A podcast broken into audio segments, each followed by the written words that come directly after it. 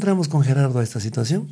Porque él me plagia los temas y yo le voy a demandar con abogado. Ambos éramos asambleístas ese tiempo. La siempre unos 50 mil, este parece que estábamos en dólares ya. Sí, siquiera 50 mil dólares porque te plagio esto, voy por aquí, por allá. Bueno, hablé como con Gerardo, éramos amigos, así, pero un rato el muchacho aprendieron malas costumbres porque él está ya solo y de repente mi papá sabe lo que dijo. Por mí que se haga un buen ladrón, pero de esos buenos, no de esos chicos. A los 50 años entré a estudiar justo a los 50 años. A ver. Sí, y saqué el título, por eso digo a mis hijos que no estudiaron, más que uno es ingeniero, los, entraron a la universidad y les gustó la música y claro, ella no podía ni hablar porque él tenía el teléfono. Siempre llamaba yo y decía, dígame, don Frank, ah, es el maestro Sharon, habla ahí. Entonces él, él le controlaba todo, le maltrataba al salir de los canales le pegaba, diciendo que está con, con, los, con, los, con los managers para que ella entre a hacer por algo, no por nada. Mauri Garnica. Mauri Garnica. El podcast.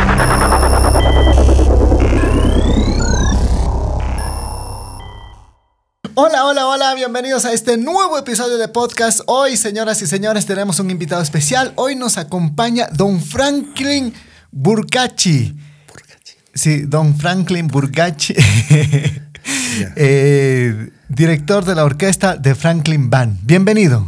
Muy buenos días, muchas gracias por la invitación, muy contento de estar aquí en este medio para poder eh, conversar de algo interesante de la banda, de lo artístico, muy contento de estar acá por este sector de Cuenca y, gracias por su invitación.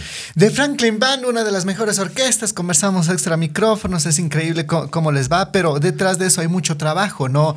Eh, queremos conversar primero la, historia de, de, vida de Don Franklin. Coménteme un poquito, usted es nacido en, en, en Guaranda, ¿no?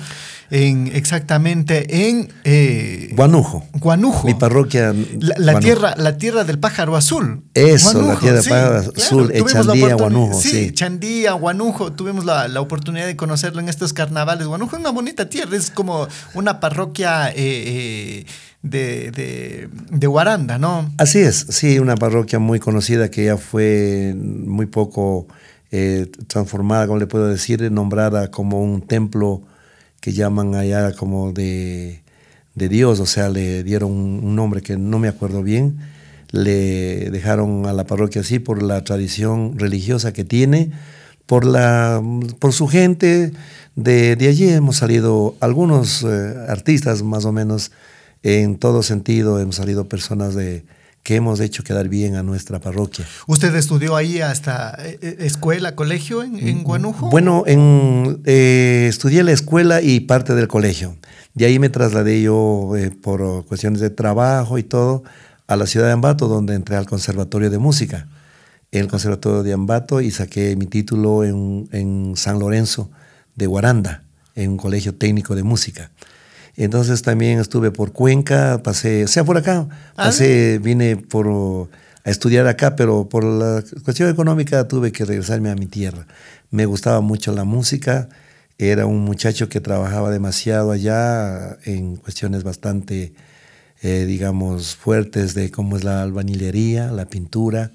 Me eduqué así y, y le digo, salí premiado Tuve un viaje para Rusia, no lo pude hacer por lo que no tenía los fondos para el pasaje. Me salió la beca mía ahí a tres, a tres. Es un señor, no sé si le conocer, Álvaro Manzano. Fue uno de los únicos que se fue a, a estudiar en Rusia. Fue director de alguna orquesta sinfónica, lastimosamente él ya falleció. Y yo por la pobreza mía no pude irme, bueno, representé como... Usted, usted siempre, siempre eh, eh, sufría de, de, problemas económicos, ¿no? Sí. Eh, y, me imagino que a temprana edad apoyaba a sus, a sus padres pues para, para, para, el hogar también, ¿no? Como mucha gente lo hacía en aquella época, que era bastante difícil, había una época bastante dura en nuestro país.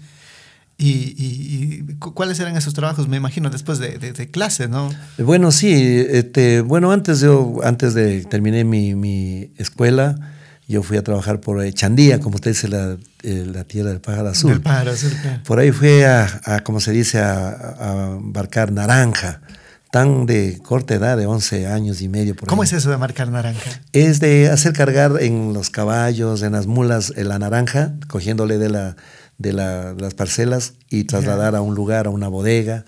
Ese tiempo el invierno era horrible eh, y a veces le agradezco al señor este que me trató tan mal porque se me cayó la naranja que el caballito se cayó y se cayó la naranja, los sacos y yo como era una edad así no pasaba nadie desconocido que me ayude a subir los sacos y justo llegó el dueño y me dijo hasta de lo que iba a morir.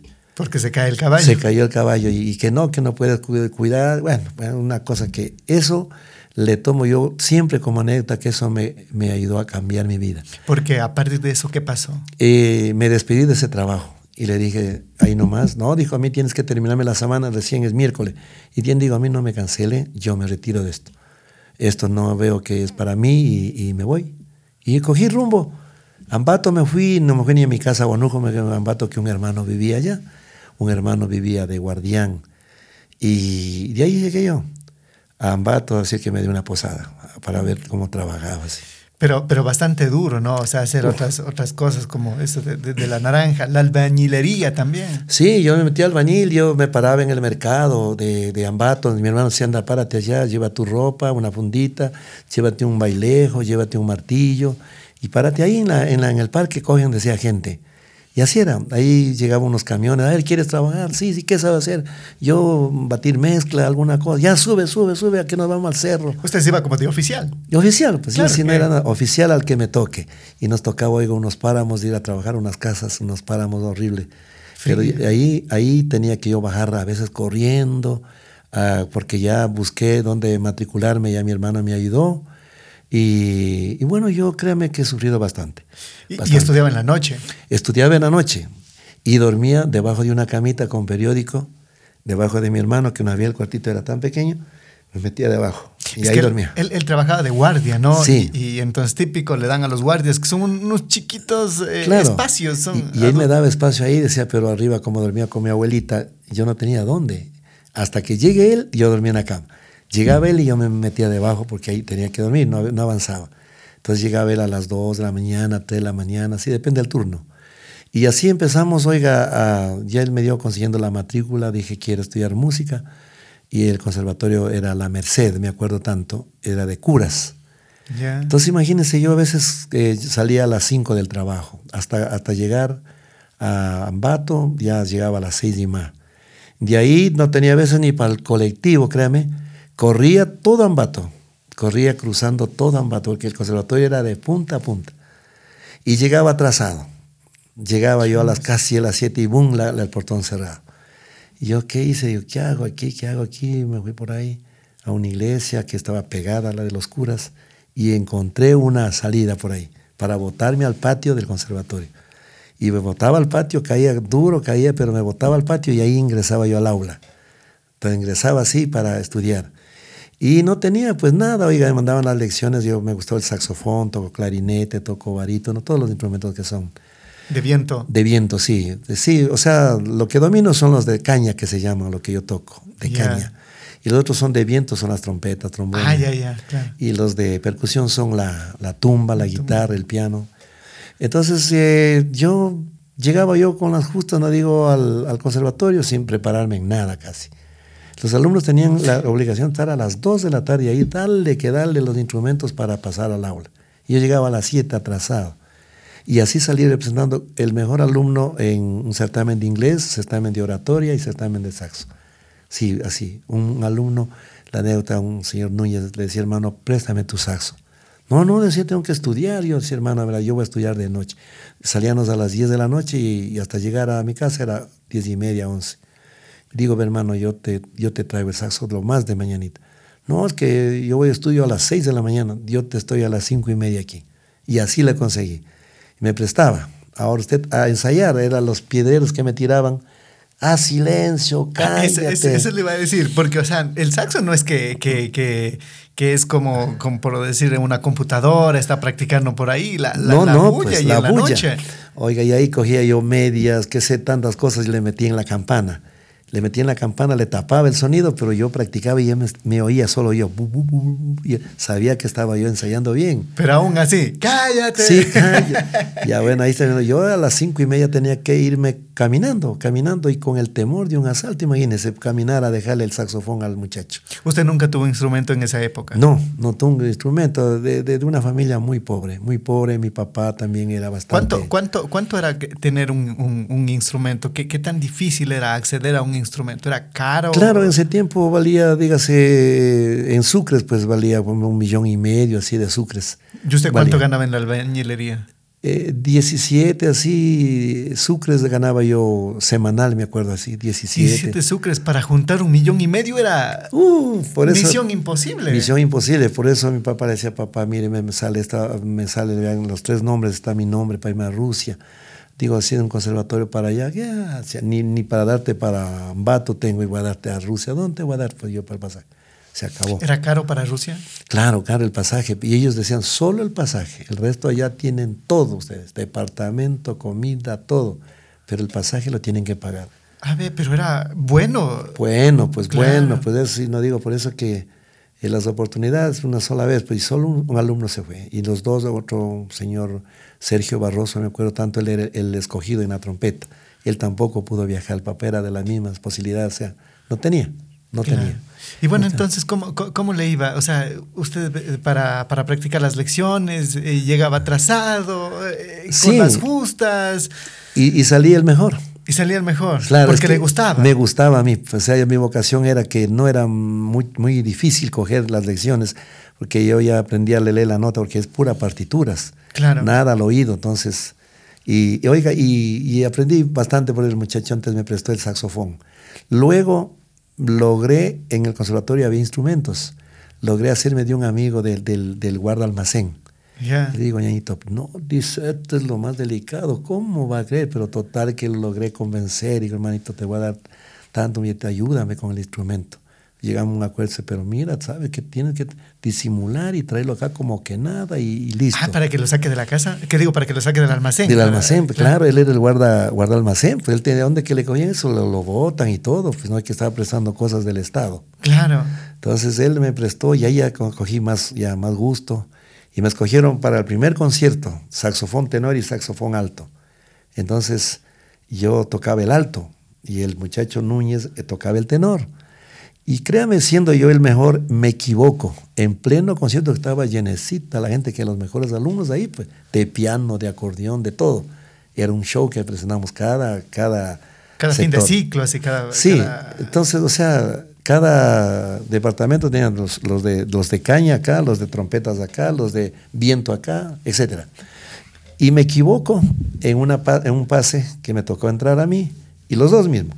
Y cuando este muchacho, como era como robot, en cambio él era como robot, él, seguía la nota, pero es ahí. Ahí, y yo me quedo y él sigue. Él sigue tocando la segunda voz, que no se oyó mal, pero faltaba la primera. Y el público ahí, nada. yo cuando dije, ahora que si hubiese él callado también, se fregó todo, la vergüenza. Y oiga, yo me quedo un párrafo más o menos de un minuto y él siguió su parte.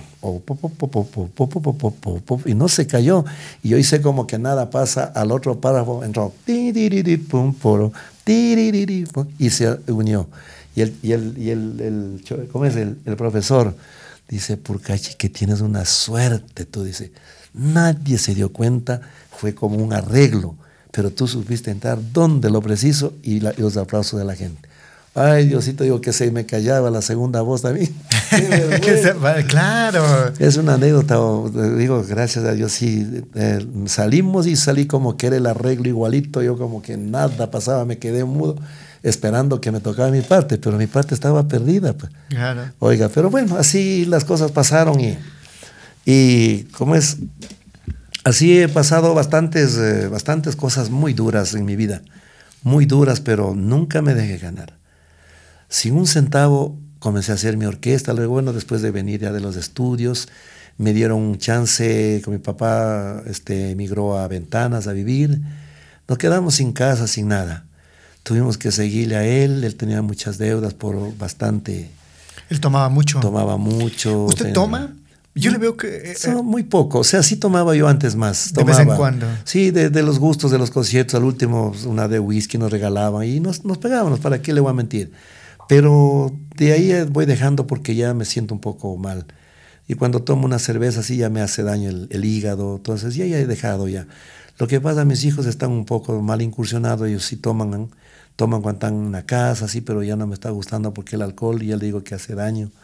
Y, y no vas a hacer cosas buenas, siempre hay problemas al último, entonces yo le estoy encaminando de que ya se dejen del alcohol, que hay razones por qué tomarse algún rato una fiesta, todo. Pero que está no, bien, ¿no? Pero no porque un amigo llegó y vamos chupando, o, o parió la perra y vamos chupando, o perdió el Barcelona o ganó, vamos chupando. Claro. Entonces ellos están un poquito de, de controlados. Y entonces eh, te- terminó allí, se, se graduó en, en, en Ambato. Sí, o sea, yo saqué el título ahí y saqué en, en San Lorenzo, otro, otro, otro título, como Ah, se dice. de- Pero siempre usted fue la, la cuestión esta de, que, de, de instrumento, intru- instrumentista, maestro instrumentista. Sí, usted, ¿no? instrumentista. Nunca, nunca le llamó la atención así el cantar. El, el- el- sí canto también, algunos temas míos están grabados. Ah, Algunos sí, temas, sí, sí, le hace también. Sí, sí canto todavía. eh, Porque me imagino conocimiento tiene. Claro, claro. tengo la armonía, tengo la melodía, o sea, no, no puedo decir de estar desafinado, porque yo tengo eso lo malo, la, la afinación, yo controlo mucho en orquesta. Algún instrumento que está por ahí, un medio tono, puede decir que no está en... Tome el, ¿cómo se llama este? El afinador. re- El, afinador y afine, porque el saxo está... Ahí se sí, sí, sí, ya, ya, listo.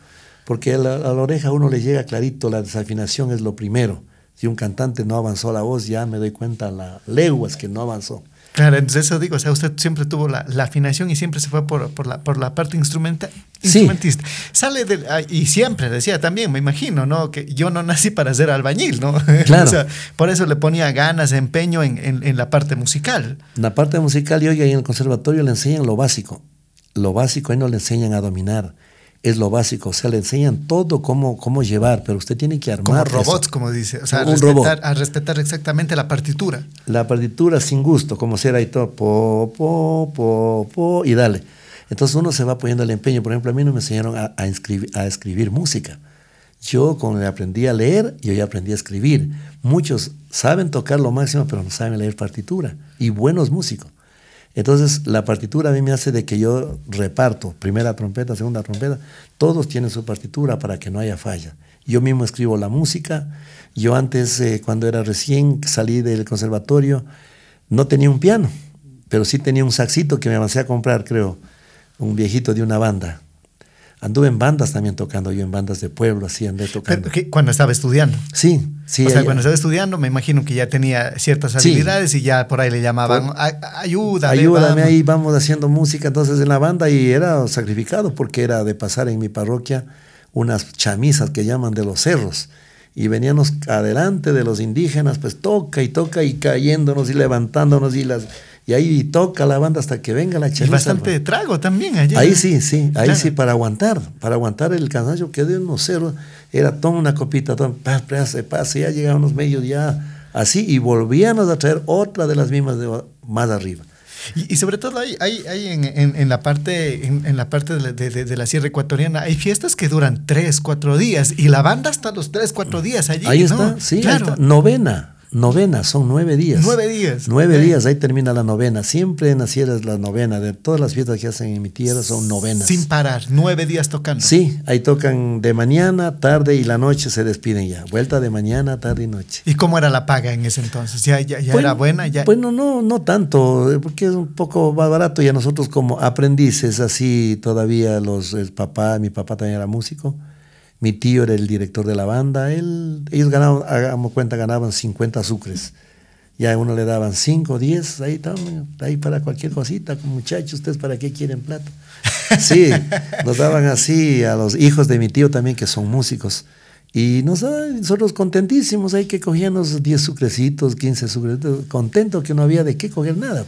Claro. Sí, así, así aprendí Pero yo más. es, es bastante sacrificado el trabajo en banda, ¿no? Banda de- Claro. la banda de pueblo. Tiene que soplar al puro pulmón, pues. No es Claro. como, como el micrófono como la que ayuda. claro. Ahí uno se toca suavecito porque sale todo el micrófono, pero allá era el que sopla más, pues, para que se escuche, porque se ponen a veces mano a mano las bandas.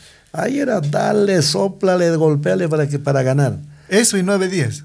Nueve días, sí, Nueve días. nueve y días. Sople, sople. Sí, bien cansado, bien cansado era. No digo anécdotas bonitas, pero así también bien sufridas. Y ahí sí mi papá, mi tía era puro trago. pues ellos, ellos terminaban bien mareados. Solo Usted- por muchachos, no todavía. Y ustedes, me imagino que, que ustedes eran los que se encargaban de cuidar los, los, Sí. los instrumentos, ¿no? Porque ellos ya con el trago encima, Sí. eh, instrumentos quedan botados por un lado. Botados, uno van a cargarles ahí los instrumentos, el bombo. Mi papá tocaba la tuba, un aparato grandote. Sí, sí, que, la tuba. Que él- se meten gran Sí, por acá. Sí, sí. él tocaba eso, mi tío saxofones y así. Conformábamos la, la banda San Vicente de Guanujo se llamaba. Y entonces de ahí, luego de eso que yo ya pasé todas esas cosas, eh, seguí estudiando, seguí estudiando en... en Pero ya, pero ya papá le veía como que se notaba que los resultados del, del, del aprendizaje del conservatorio en la, en la banda y decía, oye, está bien, sí, sí, papá sí se manifestaba de esa manera. No, no, no, nunca, nunca, nunca. Él no, como que no le interesaba. La que se preocupaba es mi mamá. Ella, por ejemplo, me mandaba sus cositas, sus alimentos en un saquito. Ya, se, ya me voy, mami Ambato, ya me voy a seguir estudiando. Y ella me, y a mi papá le decía, En- Enrique, se llama mi papá, dice, Enrique, ¿qué le vas a mandar al Frank? Y ya se va. No tengo, ¿de dónde le voy a dar? Dice, dice, puede algún rato el muchacho aprender malas costumbres porque él está ya solo y de repente, mi papá sabe lo que dijo, por mí que se haga un buen ladrón, pero de esos buenos, no de esos chichiguas, que se haga un ¿En buen ladrón. Sí, entonces, esas son anécdotas tristes, ¿no? Bastante duras, ¿no? Imagínense, o sea, el, el- el- no tener a veces el, apoyo de, de- de papá, el, cuando más se lo necesita, sobre todo, ¿no? En la época cuando uno se está formando. Él no, no le interesaba. Él no le interesaba nada porque andaba solo en el alcohol, venía a los dos, tres días a la casa, bravo, todo, todo a, a botar de la casa. Y me imagino que con su mamá también era agresivo, porque el alcohol lo hace eso a las personas. Demasiado agresivo. Mamá, no sé, hasta, hasta ahora vi mamá, tiene Ya. 98 años. Ah, qué lindo. Sí, pero- espero que él llegue a los 100 porque quiere hacer una bonita fiesta. Y mi papá está en 91. Muy maltratada, demasiado nosotros maltratados hasta decir basta. Pero ahí le damos y le queremos a los dos. Yo les atiendo a ellos, les ayudo, les di una casita haciendo. Le, le- hasta ahora les saco a pasear en mi carrito. Les digo, suban, él les encanta. A los dos les está en silla de ruedas mi mamá, pero sí camina un poquito todavía. Y les llevo yo así eh, por campo, por donde pueda manejar yo, les llevo a pasear, ellos comen esas alitas de, de pollo por el campo y les llevamos así porque ya no quieren bajarse al río así. Pero yo les doy una vueltita de unas dos horas, tres horas y ellos vienen bien satisfechos. Nosotros el respeto para ellos hasta el día de hoy es la bendición. Claro, o sea, Es la bendición, aparte papá. también eh, papá a veces se porta así porque eran otros tiempos también, ¿no? Otros tiempos eran sí, pues otros tiempos. Ahora nosotros no con nuestros hijos. Ya no hay cómo hacer eso, no, no, se debe hacer Ya eso. no se debe. Claro. Ya uno se ha estudiado para eso. Yo soy abogado también. Ah, abogado. Sí, abogado soy yo también. ¿Y sí. cuándo sacó el título de, de, de, de A- abogado? A, los 50 años entré a estudiar. Justo a los 50 años. A ver. Sí, y saqué el título. Por eso digo a mis hijos que no estudiaron, más que uno es ingeniero. Los entraron a la universidad y les gustó la música y se quedaron. Entonces, eh, yo le digo, miren, a los 50 años yo, ¿cómo llegaba de trabajar cansadito? Mi esposa me decía, pero ven, descansa, Fran. No, no, no, no, yo tengo clases, ya son seis y media, a las siete entra. Búsqueme el portafolio, présteme una ropa que me voy a bañar rapidito. Y, y los demás llegaban a, las camas a tirarse porque cansados del trabajo. Yo a la universidad. Ahí yo corría y, y antes trajeron a Ventanas, donde yo vivo, una extensión de Babahoyo, Universidad de. Entonces, ahí me metí a estudiar. Es como uni- universidad a distancia. A distancia, como ser, sí. No, no, es presencial. Nocturna, claro. Presencial, pero no que nocturna. Así mismo a las 7, a las 10, 10 y media ya, ya salía. Ahí en- entré ahí, oiga, y le cuento de todo eso. Siempre me ha gustado ser un poco curioso. ¿ya? Ahí, eh, cuando yo me tocó dar la tesis de grado, me fui preparando tan bien porque quería una buena nota. Mm, eh, iba a exponer un punto de acerca de las de la música mismo. Yo busqué la forma de que se debe eh, eliminar las secuencias, se debe eliminar para, o sea, para generar trabajo para muchos artistas que están mirándonos cómo nos ganamos el dinero, poniendo pistas para tocar la orquesta. Entonces yo soy de enemigo de esa situación. Dije que para eso nos preparamos, para eso sabemos profesionales, para armar las orquestas, no para que ir a mirar que toca que tocan cinco ahí y suena como de 15, porque todo viene grabado en pistas y toda la gente no, bacanísima esa orquesta, mira cómo suena. Entonces se llamaba la secuencia. Entonces eso ya venía una pista que no, no usted no vea ni una falla. Porque en lo vivo nosotros de ley por ahí a algunos se le va un, un Una- tonito. Un tono, claro. Entonces yo fui, la tesis que iba a presentar de que eso se, toda esa cuestión, pero bueno, fui bien preparado con todos los datos, pero no me dejaron exponer. El jurado se puso de pie y me dijo, señor Purcachi, tenga la bondad de sentarse. Y yo dije, ¿qué hice mal? ¿Por qué? ¿Por qué? Entonces me dice, usted suficiente con su exposición que ha dado antes de que dé el tema, nosotros le consideramos como un buen alumno. Tenga la bondad, usted tiene 10. Y tuvo su título de abogado. Sí, ese aquí el título. Pero de no abogado. ejerce. No, no ejerzo, no.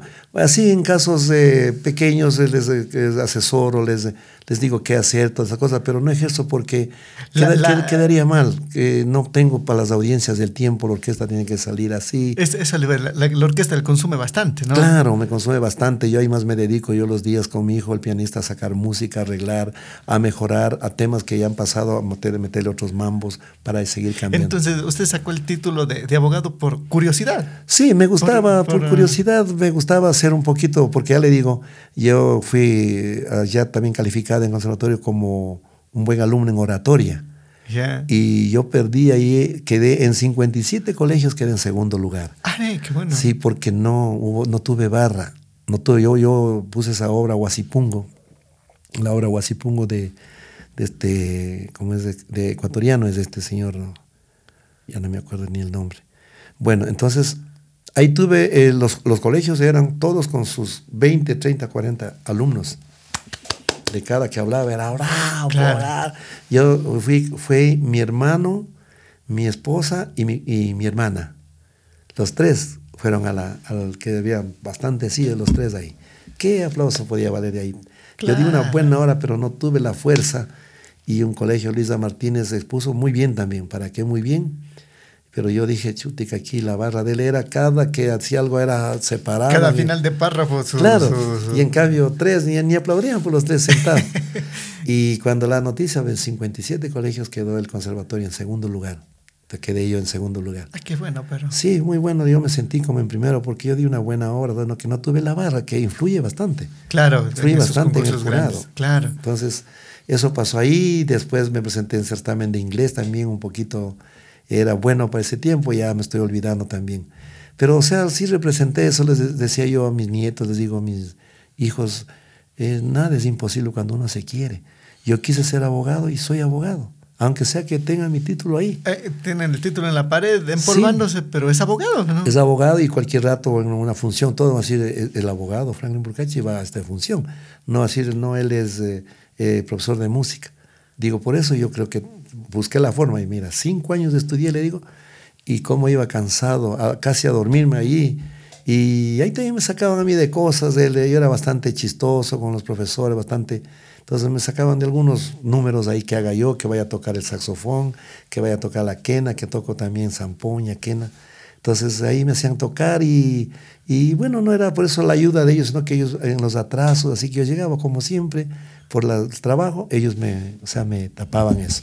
Claro. Pero porque yo demostraba que sí, quería aprender, quería aprender, compraba los libros, cuando estaba en la asamblea, ahí compré bastantes libros de, de derecho penal, civil, de todo, todo, del municipio, todo, pero no lo he leído ni a la mitad, pero conozco algo para ser, porque a mí me quieren ser también candidato a alcalde de, de Ventanas. Ah. Tengo una muy buena acogida, soy muy humilde, la gente con todo el mundo me llevo y siempre me están nombrando, ¿y cuándo se lanza para la alcaldía? Le apoyamos, vaya. Y estoy pensando estos, estos cuatro años que no participé, pensando lanzarme, pero mi esposa es enemiga, mis hijos lo mismo. No, Pero es que yo, yo siempre digo, no, la, la política con la, con, con la parte artística no se llevan. No, pues. Es, eso, es autosepultarse.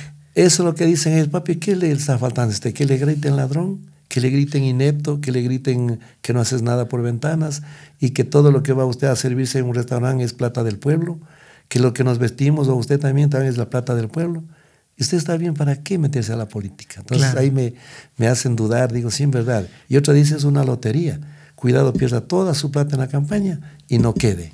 Que se va a lamentar toda la vida. Y sobre todo, es, eh, yo siempre digo, la, la parte de la, de la política es muy, muy, muy difícil satisfacer a todos, ¿no? Sí, difícil. Eh, o sea, por más que uno haga, hay políticos buenos, ¿no? Que, que hacen obra, que, que se preocupan por el, por el, por el, por su ciudad, ¿no? Sí. Están preocupados. Pero no es suficiente. Hay mucha gente que no, que ladrón, que y ocupan un montón de, de- Claro, y le diré que también la mayoría, créame así, hablando aquí con usted, la mayoría van por esa situación a la alcaldía. Yo si me fuera, créeme, le digo sinceramente, no fuera por eso. Lo que mi ilusión sería que me hagan algún día un monumento y que me carguen en hombros si este alcalde cambió esta ciudad. Pero no es mi intención que no, no, aquí tengo, uy, para hacer plata. O sea, no tengo la intención porque nunca lo tuve yo dinero y tampoco quiero que a última hora me asome la, lotería. Entonces yo tengo, por eso he dicho yo a mi gente, no he de llegar a ser alcalde, porque mi pensamiento es cambiar la ciudad. Generar turismo es hacer obras ahí, hacer generar, o sea, el al- alcaldes que dicen, yo he querido meter, por ejemplo, danzas eh, de la sierra, danzas muy lindas, todavía el alcalde, ve alcalde, hagamos este proyecto. No, bien, sí, pero ¿qué saco? Es que vengan a estar bailando aquí, toca gastar en comida. Pero le digo, esa es cultura, usted hace un carnaval aquí en Ventana, ¿por qué la gente no se quede aquí? ¿Por qué usted no genera divisas para su pueblo? Hoteles, restaurantes no tienen a quién vender. Eso es generar vida para su gente. Metas, compadre, yo le traigo de Ambato, donde sea, pero hay que gastar, claro. Pero vienen lindas, compadre. Usted juega, vaya a Ambato. Ambato, vaya, vaya a Guaranda. Guaranda. Digo, ¿cómo tienen el turismo? Que esos hoteles no rebosan de, por- de, de- de la, de la gente. Entonces usted acá no tiene. La gente se ve Echandía, y un carnaval medio turrito en Echandía, pero allá va la gente, a Caluma. Y ventanas, le digo, porque es que no se genera aquí nada atractivo. Allá hay un lugar en, en la parte de Guaranda, un lugar Salinas también se llama. Salinas, Y- y sí, También sí, sí. hacen carnavales. ¿eh? Hacen así, por eso digo, algunos alcaldes carecen de cultura. O sea, ¿qué, qué es, qué es la danza? ¿Qué es el baile? ¿Qué es el ballet? ¿Qué es eso? No, ellos no saben que eso es cultura para que la gente acuda a ver. No, ¿para qué ir a otro lado? Ventana. Mis respetos, pues. Vamos a Ventana, que ahí ponen una linda orquesta o dos orquestas, ponen todas esas danzas, pero belleza. Entonces, ¿qué va a hacer Ventana? Va a llenarse de turistas. Y eso es generar plata a su gente. Entonces usted en ventanas eh, siempre están dando de compadre, siempre tiene esos panas en, en- en ventanas y como que les está ayudando, hagamos esto, hagamos lo otro. Sí, yo tengo así para el alcalde, a los alcaldes yo les asesoro así un poco, le digo, mire, alcalde, esto estoy pensando. Por ejemplo, a un alcalde le dije al que salió, mire, le digo, aquí hagamos una banda, una banda de músicas, se llama Banda del Pueblo. Los, los músicos van a trabajar en el municipio, van a ganar un sueldo, pero hasta mediodía. Y en la tarde van a dedicarse a los ensayos. ¿Qué hace usted con la banda? Con la banda toca la retreta todos los días, 5 de la tarde, 6 de la tarde ahí en la iglesia. El pueblo se, se alegra y sale al parque a escuchar la banda. De ahí usted tiene para generar a todos los recintos que hacen fiesta, la bandita está lista, gratis. La banda está, todas las fiestitas que hagan, está gratis la banda. ¿Qué va a hacer usted? Reelección segura. Una reelección segura, porque usted está dando esa, esa comodidad que la gente paga las bandas para llevar a los recintos a tocar. Usted les da, les dona que le den el transporte, qué sé yo, cómo se puede manejar esto, pero usted queda recontra que bien. El alcalde, mire la banda, nos dio el otro recinto y así. Y usted está pagándoles a unos señores que están trabajando. Acá que les pongan, que sea en, la, en sectores de pasapapeles, lo que sea, los músicos, pero en la mañana. En la tarde yo me encargo de ensayarles, de prepararles bonito. Y verá, tenía una banda que eso va a ser, pero el boom aquí en Ventana. No hacen caso. No hace nada. No hacen- presenté un proyecto, no, no hacen caso. Ah. Yo le puse que podía ganar yo unos 1.500 dólares mensual, pero preparando a la gente, ensayando a la gente y acompañándoles a los eventos, no es caro, pues, mensual. Entonces, parece que ellos le ven el proyecto que no sirve, no sirve para nada, pero yo, si algún día soy, lo primero que hago es eso.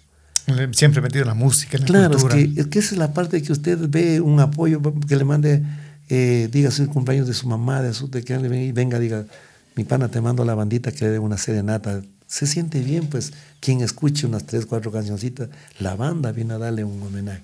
Y eso, Claro. eso gana votos, pues eso gana de la misma gente. ¿Quién mandó? El alcalde. Entonces a esa gente le gusta la música, además que manden un disco móvil y una banda. Ese pueblo queda agradecido toda la vida. Claro. En el momento que se, que, que se gradúa de, de su ciudad, de, pues digo, en, en Ambato, ¿cómo, mm, a- ¿hacia dónde sale? Bueno, ahí yo ya me vine graduándome, vine a, a Ventanas porque mis padres emigraron para acá. A Ventanas a arrendar vinieron ellos. ¿Qué, qué- qué había en ventanas? Porque, que, cu- ¿Cuál fue lo que Mi- les mi, animó a sus mi papás? papá trabajaba en una cooperativa de transportes, era boletero. Él venía de Guanujo, ya en Ventanas se arrendó un cuartito, algo así, y se vino, dejándole a mi mamá. Pero como le digo, por razones económicas, de intereses, de platas, todo, perdimos la propiedad. Yo ayudé bastante ahí con un hermano mío que le conté. Ayudamos bastante a salir de su problema económico pagando intereses y dale, ya no avanzamos. Ya no se alcanzó, era fuerte las cantidades que él sacaba para tomar, jugaba pinta, pócar, jugaba villa y en eso perdía la plata y plata prestada. Entonces de ahí yo mm, fui a ventanas atrás de mi mamá porque sabía que mi mamá necesitaba que alguien le acompañe así. Ya como tenía yo esposa, le seguí, tenía un hijito ya. ¿Usted ya se casó? Sí, yo ya, tuve mi esposa ahí de Guaranda, es de, de Guaranda, soy guanujeño. Entonces ahí, fuimos para allá también, pues a, acompañarles. Entonces de ahí el colegio 6 de octubre, donde yo trabajé 35 años, eh, notaron que había un músico por ahí, las conversas, en todo, y el colegio me cogió de profesor. Ah, usted era, trabajó en el, en el colegio de profesor. Sí, sí. ¿Usted se jubiló ahí? Sí, ya me jubilé, sí, hace el 2017 me jubilé. Ah, ver. Sí, yo trabajé ahí profesor de música durante todo ese periodo en el colegio más grande de Ventán. Ahí me cogieron ahí que, como yo tocaba el acordeón, más o menos el himno nacional, y, no había quien sepa nada, estaba yo todavía, como digo, tembloso, pero ya, ya con ganas de seguir. Entonces me cogieron de profesor de música, me ayudaron tanto para que me salga el nombramiento, porque yo le puse un poco de desinterés ahí, porque estaba por ahí buscando qué, en dónde ubicarme a trabajar en una orquesta, en algo. Entonces el rector se portó muy bien, también un chimbeño de Guaranda mismo. Dijo, yo quiero que usted sea. Le digo, pero ahí está presentado otro señor también. Que, yo no, no, a él no quiero. Yo quiero que usted sea mi profesor en mi colegio. Y me lograron sacar el nombramiento en Quito. Me sacaron de un, de, habían carpetas como unas 30 y la mía estaba al último. Entonces con un diputado, Juan Gabriel, este, eh, de, que era de Ventanas, él me dice, Fran, ¿quieres que tú? Digo, sí, sí que se puede, vámonos a Quito. Ese mismo día fue, entrar, uh, Gabrielito, ¿cómo estás mi hermano en el en el, ¿cómo se llama? el Ministerio de Educación. Dice, hermano, aquí vengo por esto. Gabrielito, ordene, búsqueme este señor. Aquí está. Tenga la bondad. Hágale que les humille en el nombramiento. Me quedé mudo. Ya, Gabrielito, sus órdenes son. Enseguida, el mismo día hicieron ese papeleo. Me dijo, Frank, toma, mándate, posesionarte en el 6 de octubre. Ya estás con nombramiento y ándate. Y me dieron de comer ahí no sé cuántas cosas, sacando, metiendo la mano al bolsillo. ¿Qué? El diputado dice, no te preocupes, no, no, tranquilo, no vas a pagar nada, y ándate nomás ya, donde yo sé como si me toca pagar a mí, pues lo que me hace el favor y todo.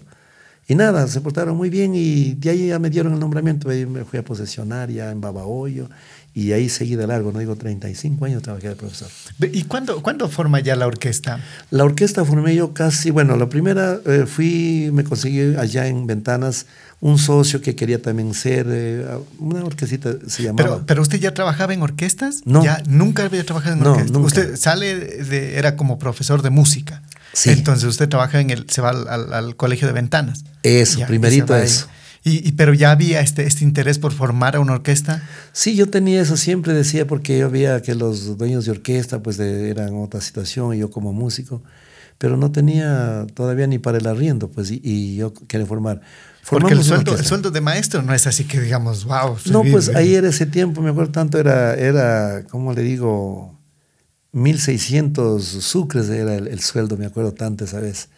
1.600 sucres era el, mes, el mensual. Era bajísimo, pues bajísimo.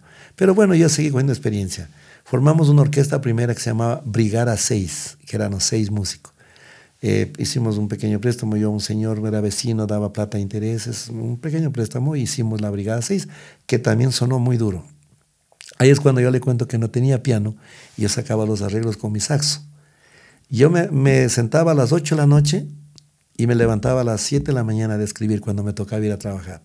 Mi señora me decía, Franklin, son las 7 de la mañana, muévete. Digo, no, ¿hasta qué hora? Entonces yo me, concentraba que no me gustaba, pero que no me digan ni ven a comer algo porque yo me molestaba. Eh, usted está con su, con, su saxo, me dice que, que se ponía a componer hasta las 7 de la mañana. Hasta las 7 de la mañana, sí, bueno, ya cuarto para las 7 por ahí, porque es que es una cosa, usted pone un acorde en un teclado y sabe las voces enseguida, ya les marca voz tal, la, sol, do, listo. ¿A qué era? Sopla la primera y a ver si coordina con la segunda, por falta de conocimiento de armonía. Entonces ya al saber el acorde, pero yo teniendo un piano, sí es el acorde, qué notas entraron en, esa, en esos párrafos. En cambio, acá tenía que ir a la primera y de ahí buscar la segunda al oído y la tercera al oído. Ahí me daba el acorde. Claro que sabía dónde ir, pero demorado soplar y, y hacer las canciones, era bien demorado. Y así. aparte también la familia ni descansaba también porque. No, bueno, ahí sí tenía yo un cuartito donde me iba yo, me, cerraba, me encerraba bien. Como este. sí, me dormía arriba mi esposa, pues no, que ella estaba pendiente de que ya me tocaba clases, pues. Entonces yo ya, ya de mañana, a veces yo ya me iba a dormir a las 2, 3, es cuando ya el lápiz ya me cambiaba la, ya no, ya no me daba la, ¿cómo se me hacía borrosa? Me ponía borrosa porque escribir con lápiz en la noche no es bueno se, se agrandaba la nota, se achicaba, no sabía la raya en dónde estaba en el pentagrama, entonces me sentía ya cansado. Ahí es cuando yo ya no, no, ya no podía estar insistiendo que si pongo en el, en el espacio o en la, en la línea, a veces la nota, entonces para... Entonces eso era un poquito complicado, pero a veces estaba bien y no digo aguantaba, pegaba una pequeña lavada a la cara, la boca, un pequeño desayunito ahí y a trabajar. De ahí a veces me tocaba salir de ahí del colegio y correr, vuelta aquí a la orquesta, ya salía, ya salía a tocar, o no, como músico nomás yo ahí. Me llamaban unos grupitos pequeños, me llevaban por campo, bueno, por ahí empecé yo. De ahí a luego... De Ese es con la, con la orquesta... Brigada 6. Brigada 6. Sí. Entonces ya hicimos eso, hizo boom en Ventanas Brigada 6, hasta la vez le alaban, dice, muy bien esa orquesta, dice, no la cambiamos, porque esa sí fue, dice, que hizo ronchas.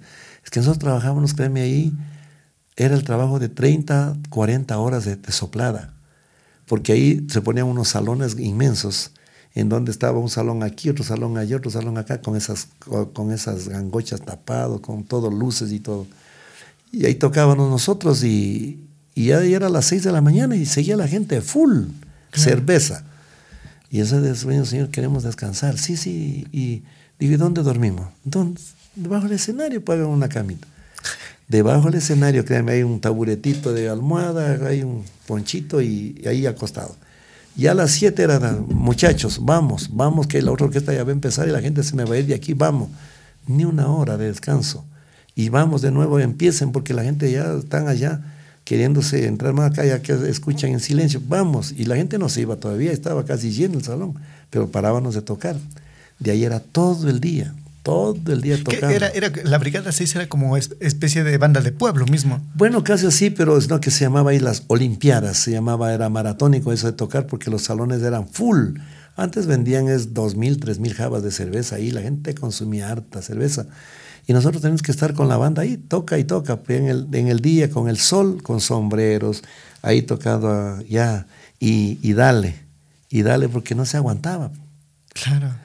Oiga, una vez a mí me tocó en el primer set musical, tocando con una caña dura que cogí nueva, se me reventé el labio y era, era sangre. Claro, sangre. Y tocaba y no podía ya coger, le cogía por acá, le cogía por acá, hasta que decía, y aquí tómate hermano algo porque no vas a aguantar desde 100 empiezas.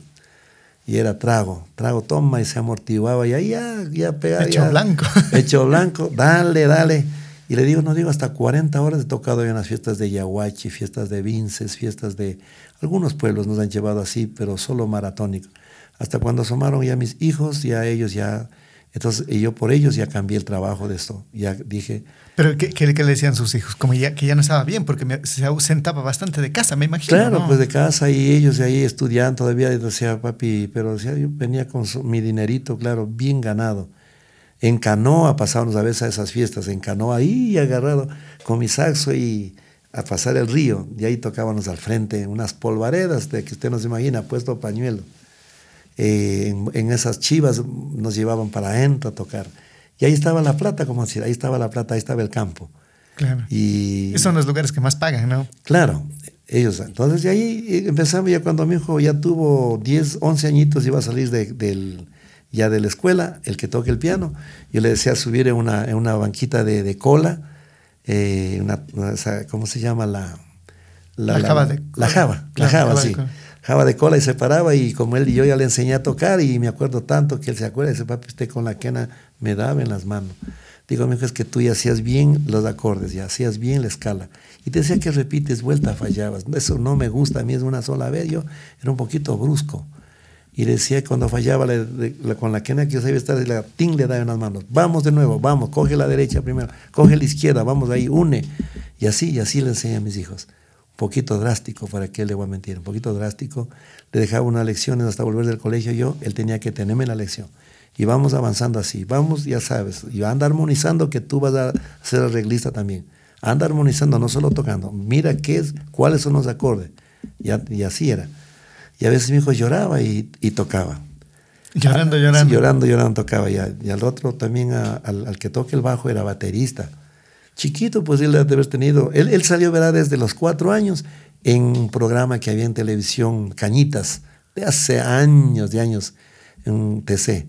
Cañitas era el que nos invitó allá y mi hijo, el, el que tenía cuatro añitos, tocaba el güiro y yo tocaba el charango. Mi hijo, el, el, que está aquí, el ingeniero, tocaba guitarra, otro muchacho el bombo y mi hijo, el, pianista, tocaba la flauta con otro chico. Y nos presentamos en canal de televisión, Los Pininos se llamaba. Desde ahí empezamos, pero el niño de, les gustaba ya más porque el niño de cuatro años él cogía el güiro y, le llevaba el ritmo igualito. sí, ya, ya salió con sangre de músico. Él les oiga una enciclopedia este muchacho. Domina, él, él maneja la coreografía, aprende él porque nunca ha aprendido. Él maneja a veces parte de los arreglos de la música, dice papi, ahí puede quedar esta partecita para que se note ahí y le aceptamos. Y él, él hace coros, él ve los diseños de los uniformes, él, él es, el más delicado para, a veces nos molesta que él, este, mínima, mínimo, una tierrita que haya de, de, ahí está que ya se preocupa. No, no, no, eso no. Y se demora en prepararlos, todos, la, batería le ubica, pero, o sea, es demasiado, demasiado estricto. Nosotros decimos, pero ya, oye, ahí nomás, ¿qué tanto va? A creer que como la campana no suena, papi, por favor, esta es la armonía de todo, la campana tiene, está, no está saliendo bien, y se demora una variedad que no estamos así, decía. Oiga, pero es bien meticuloso él, o sea, es músico, es músico, porque toca el baby, él está tocando y está corrigiendo. Digo, ¿cómo tú puedes hablar? Y tocando acá no te equivocas. Dices que, eh, le digo, dice que el micrófono del, del tuntún no está saliendo y el baterista no se da cuenta. Y va a ver él, pero no te das cuenta que no te está saliendo. Entonces él tiene una oreja, pero no digo, bastante más. de músico. Más que el pianista tiene él, porque él, toda fallita, él está ya, ya le nota a cualquiera que está haciendo mal ya le ves en corto a ver así, no la trompeta, cualquiera, como que le dice, cuidado la multa. Entonces, él es, no digo, un muchacho que nos aporta mucho en la orquesta. Pero usted entonces ya empieza, la, deja el grupito de seis que tenía y ya empieza a armarse con, con, sus niños que se llamaban los pininos. Sí, me formé. Pero ya dejó absolutamente la, la, orquesta de seis. Sí, porque eran los dos socios. Y el, el socio que estaba conmigo, sí, nos peleamos porque él me estaba jugando mal en los valores y nos denunciaron en una pelea que hubo de los eh, empresarios, me denunciaron todo, cuánto yo cobraba y él cuánto cobraba, cobraba más y me daba a mí menos como socio. Entonces ahí nos dimos cuenta de eso y nos repartimos, nos abrimos. Formé Franklin la gran integración. Duró muy poco porque hubo una, una demanda de que había la gran integración en Guayaquil y que no podía poner la misma que, que por aquí por allá. Entonces por ahí viene un músico muy bueno, lamentablemente entró a la droga un músico que ha cantado más de 30 orquestas, Giovanni Vélez se llama, dijo, ¿por qué no le ponemos maestro de Franklin Band? Como están de moda, dijo Coco Band, todo por el pero, Pero antes, antes de llegar allá, los, los pininos, ¿qué, qué, cuánto duró eso? Los pininos, bueno, duraron un par de años nomás, porque ya, como se digo, se repartieron ya los muchachos, ya se dejó... Eh, más que todo, ah, ya fue por la razón de que me abriera, porque nosotros participamos como colegio, que yo llevaba al grupito Los Pininos a, participar también y el coro del colegio. Nosotros quedamos en primer lugar en una ciudad de Babahoyo, la capital de Los Ríos. Quedamos en primer lugar ante todo la Universidad de Quevedo, todo presentaron los coros muy bonitos. Yo presenté un coro con los alumnos del colegio, les preparé bien y ganamos el primer puesto. Ah, qué bueno, bueno. Vinieron de Guayaquil, jurado todo. Muy bien, fuimos festejando en el bus del colegio, viva, sello, cuando al siguiente día la novedad de que no está usted en primer puesto y no en segundo puesto porque ha habido un error de cálculo del jurado. No. No, pues digo, si son profesionales en una suma de cinco puntos, se equivocan. Sino que el señor de la universidad era un buen director, fue berreando cuando perdió, fue pero hablando cosas y se fue. No sé qué pasó, que al siguiente día que hay rectificación, que el primer puesto es para la universidad y segundo puesto para el 6 de octubre. Ay, me molesté. Y hoy que vayan a retirar el premio. No, no, yo, rectora, yo no voy. Yo no voy a nada, déjele ahí, déjele, no, yo no voy.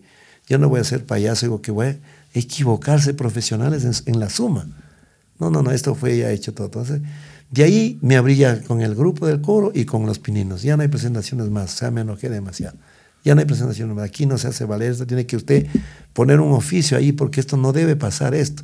No hizo nada, no, don Frank, que vea maestros te entrar en problemas. ¿Cuántos años tenía usted en ese entonces? En el colegio tenía yo más o menos ya trabajando unos seis años cuando hicimos eso. ¿Y usted, o sea, de cuántos años estaba usted? Yo estaba de unos 28 por ahí de haber sido más o menos. Ya, entonces de ahí empieza ya, deja todo eso y empieza a, formar ya la orquesta. Sí, ahí empecé a formar la orquesta con mi hijo que ya tocó el pianito, ya, ya le hacía más o menos, ya el baterista, el chiquito que le digo, él ya cogió la batería, y él sabía sin yo enseñarle mucho.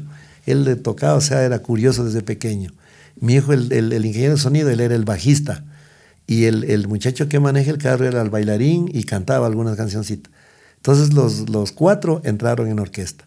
Pero lo, otro dijo... Y, trajeron gente de, fuera también para complementar, porque cuatro no son suficientes. Mi sobrino, ahí entró la, mi, mi, nuera. Este, bueno, antes había otra chica de, de, Ah, pero, pero ponían ustedes como siempre bailarinas al frente, como que para... Sí, para mejorar pues la competencia y poner unas chicas... Y que se vea bonito también. Es llamativo, pues además de nacieron unas piernas que vengan, son hoy. Entonces eh, hicimos así de formar y me costó mucho. Uf, le cuento mi anécdota hasta, hasta se va a poner a llorar. A mí me costó hacer eso mucho porque no tenía dinero. Eh, compraba los aparatos, no tenía trabajo y me iban retirando. Y así no tenía dónde pagar, pues hasta que luché, luché, alquilaba. Eh, ¿Dónde no me iba a alquilar potencias? Antes se utilizaba unas potencias para las cajas. Este, pero usted tenía sonido también. Este, sí, así unas cajitas, así tenía yo unas, me acuerdo tonto, se llamaban las... Las Pibey, qué bien. Pibey, justo esas, sí, las Pibey, unas larguitas. Claro, sí. Ya, esas tenía yo, las potencias también Pibey, y todo de 800, 800, entonces no tenía eso, no tenía yo. En Santo Domingo, a dos horas y media de ventanas, había un señor Godoy. Él tenía bastante y él me alquilaba. Una anécdota que pasé ahí es de que como busqué tanto, gasté tanto en, en taxi, en todas, me quedé sin para el pasaje y cargado los dos poderes. Eran pesados, una caja aquí y la otra acá. Para presentarme a las nueve de la noche en Ventana, estaba todavía, a las seis estaba en Santo Domingo todavía yo, sin tener qué hacerme para poder llegar a la casa. Me subí una, en una Panamericana, me acuerdo tanto. Y me subí y, y como es, y ya pues el, dice pasaje. Ya digo, vea, señor, le conté la yo, yo llego allá y, y yo le pago. No, no, no, te me bajas, te me bajas, te me bajas y me hizo bajar. ¿En serio? ¿Le bajaron me de Sí, y de ahí otro carro que se puso enseguida, yo me subí. Créame que me acuerdo tanto que yo no sé qué pasó, pero cerró la puerta y me agarró con la una potencia adentro y la otra afuera. Y cerrada la puerta, yo ahí tenía, no me bajaba. Hasta que ya dije, se va a caer, el señor salió y, oiga, señor, pare, señor, se va a caer. Y me hacen subir. Y, tampoco podía dejar la, potencia porque era alquilada. alquilada. ¿Qué, qué, qué oiga. Y de ahí me fueron llevando, pero ya con, con, el coraje. Y yo le llamé a no sé quién que me esperen con el pasaje allá, todo. Y a lo que llegué, no había nadie. Y la panamericana dice, ya, ya, bájate, bájate, por gusto te, te vas a armar tu patas. Bájate, bájate, ya, ya, no, ya, ya. Ay, qué bestia, y corre, ya llegué casi nueve y más allá, a las potencias. ¿Cómo hago un taxi? Para algo no tenía, pero un centavo. Y llegamos y mi hijo dice, papi, la gente está que reclama, con qué es el sonido no sale, no tenemos con qué. Digo, ya están los poderes aquí, va, conéctale, vamos. Y ahí, hola, hola, así. Ay, casi a las 10 de la noche ya, ya tasado, tanto. Tocamos todo muy bien para mí, pero era, era triste, triste, no digo, esa situación. Y ahí seguí, seguí, seguí, me metí. De, después de eso me metí de músico a una orquesta Don Gerardo y su clave, en la cual eh, toqué un tiempito, pero ellos no, tenía yo partitura, yo leía la partitura. Ellos estaban ya conformados la banda, pero yo iba como de, de, músico? de músico colado nomás, me daban como chance. Ese tiempo me pagaban, ellos ganaban 50 sucres y ahí me daban 10, así, de, de, las 30, 40 horas.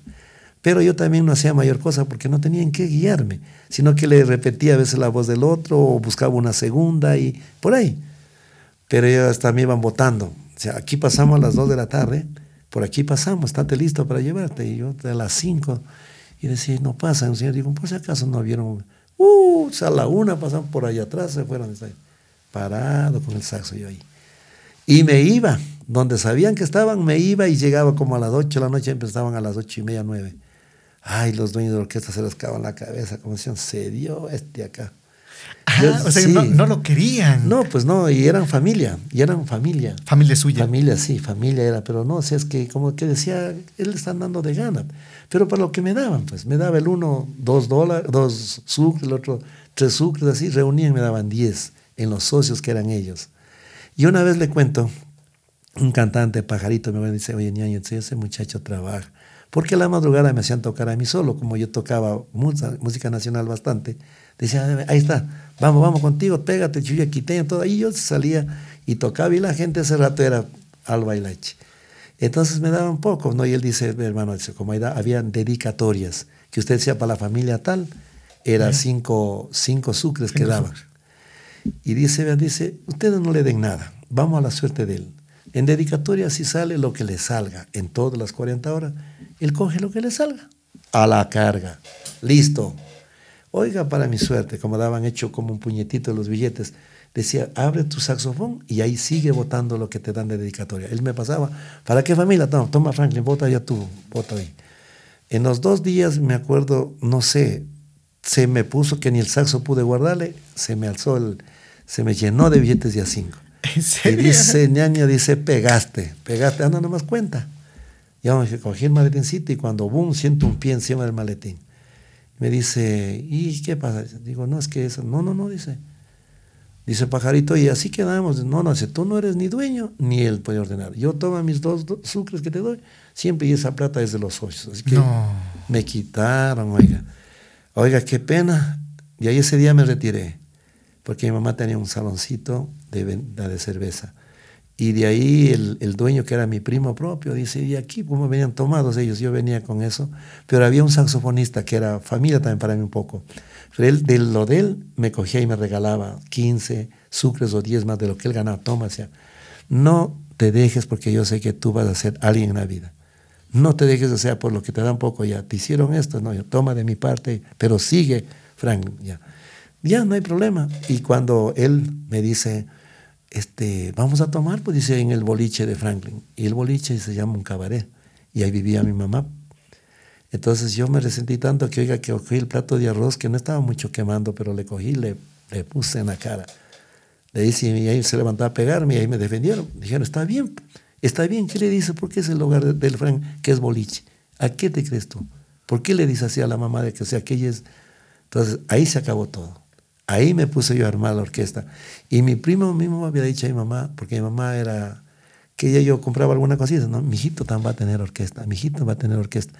Y le dijo él, dice... Pero esto ya poco a poco estaba comprando... Comprando poquito a poquito, sí.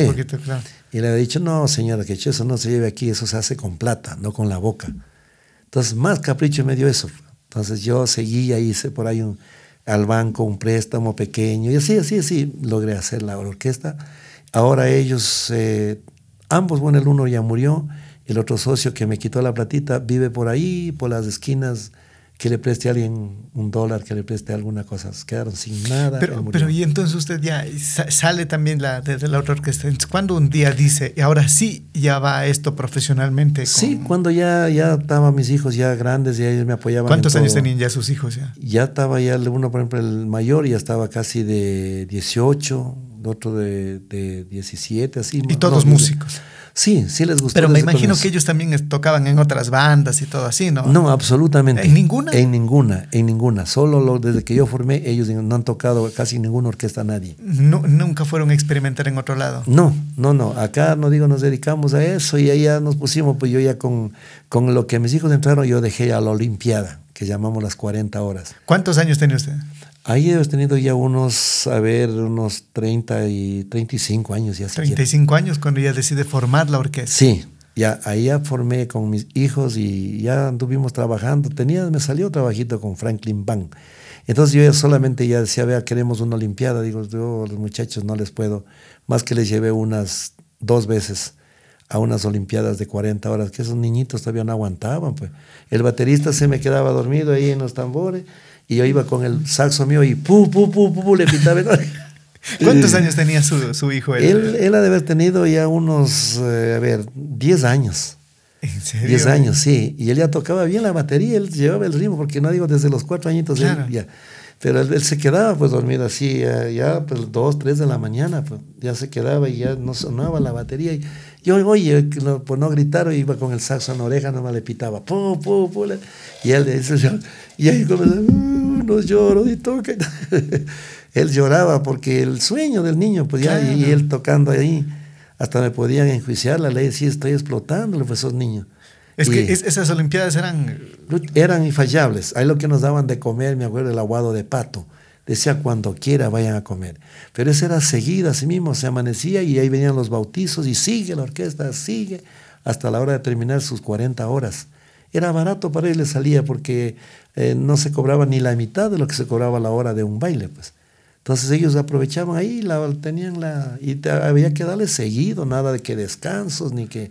Había que darle seguido tocando. ¿Y cuándo empieza ya a coger un poco más de fuerza? Usted con sus Olimpiadas, me imagino, eh, que Bueno. como dice usted, iba a alquilar su- su- sus, sus, sus potencias, iba a alquilar, qué sé yo, incluso hasta instrumentos musicales, porque usted Sí. compraba, no pagaba y le, de nuevo les quitaban. Claro, me quitaban porque no pagaba. Decía, vamos a retirar porque usted me ha pagado ya dos, tres letras. No tenía trabajo y con el aparato nuevito en la casa.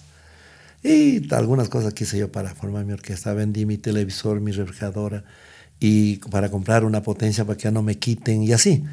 Y por eso digo a mis hijos, la lucha mía ha sido dura y ha sido siempre eso sí transparente. Todo por la ¿Y, derecha. y cuándo, cuándo empieza ya a ver eh, resultados? Bueno, el resultado, verá, primero empecé y, y como una vez es la falta de experiencia, como mis hijos digo, vamos haciendo, le digo, unos temitas, unos merengues, a ver cómo nos va la orquesta. Uno, pero la Ecuador no es merenguera, pues. Pero grabé un bonito disco de Bon Jovi, de todo, o sea, tengo yo un, un que, que no se promocionó. ¿Y en dónde grabó? Amiga de, de, ¿cómo es? De Camilo Sesto, todo eso grabé yo, en merengues. Y grababa en Guayaquil. Ahí grabábamos, oiga, por partes y nosotros dormíamos así en el estudio, en el suelo, porque tenía que seguir la grabación. A veces ya le- él a las 2, 3, 4 de la mañana se iba a descansar el, el que mezclaba, se llamaba Claro. Conchito. El, el ingeniero de El sonido. ingeniero, sí. llaman, claro. Y ahí, pero como grabamos por partes, el uno durmiendo allá, el otro durmiendo acá, por el, así en las esquinas. Y ahí si ya le toca a usted, bueno, vamos, vamos, vamos, y así, así armamos un, un disco.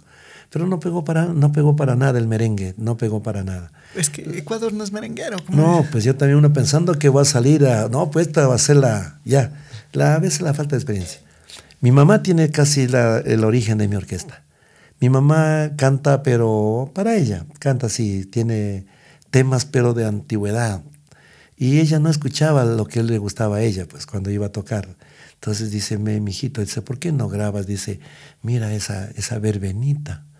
Digo, ma, ¿qué? Va a estar grabando tonteras. Esa, esa que dice, la luna por el oriente, alumbra al amanecer, ábreme las puertas, ventanitas, algo así decía. Y él dice, digo, mami, ¿qué es esa música que, hijito, dice, verás, esa vez, pero vos le pones ahí cualquier cosita y verás que te va a ir bien. Y le, le llevé sus palabras, me dio como unas cuatro canciones de ella que cantaba, pero de años atrás. Y, y pegó la primera canción que gra- grabé en vida, primerito yo que Gerardo Morán, con Gustavo Velázquez. En vida, era de las hermanas, eh, ¿cómo se llaman las hermanas? El propio es de las hermanas Núñez, me parece. Era el propio tema de En vida. Pero no, no, no pegó mucho ese, ¿o sí? El En vida no, ¿por qué? ¿Por qué razón? Porque Gustavo Velázquez me dijo, hermano, esos temas están lindísimos. Gustavo Velázquez fue a mi casa a grabar. Él- graba con media botella de whisky adentro. Él dice que no va por partes, que la animación hacemos después. No, a mí me grabas íntegro. Yo no estoy que después de, de cantar voy a animar y hacer las cosas. No, yo animo el momento que estoy inspirado. Y eso queda. Claro. Y así era. Entonces grabamos, dice hermano, encárgate tú de la costa, yo me encargo de la sierra de difundir esto en todas las radios. Este tema está Pep. No lo hizo en una radio. Entonces yo me quedé y metimos por la costa un poco más difícil la entrada a la música ecuatoriana. Claro, una cosa Ya, es bastante- Entonces, este tema lo escucha un empresario en Estados Unidos y le dice a, a Gerardo, le dice, mira esta verbenita, este tema despedida que era de un yarabí, de esta tierra ya Ya. me voy. Entonces le dice, oye, ha grabado una orquesta de, no es conocida y está lindo los temas, ¿por qué no lo haces tú? Viene Gerardo y boom, lo, lo, lo graba con toditos mis arreglos. Y la verbenita todo le pegó, en vida mismo. En vida mismo el tema que yo pensaba que eh, va a pegar, pero no lo difundimos para nada. Entonces él graba eso y le pegó duro a Gerardo él en vida. O sea, eh, ustedes cogen fuerza en la época de Gerardo Morán, porque había que ir en el, en el 2010, 2012. No, de 2000, sí, 2012 más o menos, porque Sí. en 2008 grabé con, con, con Gustavo. Con Gustavo, pero eh, ahí la orquesta no, no tenía mucho apogeo, ¿no? No.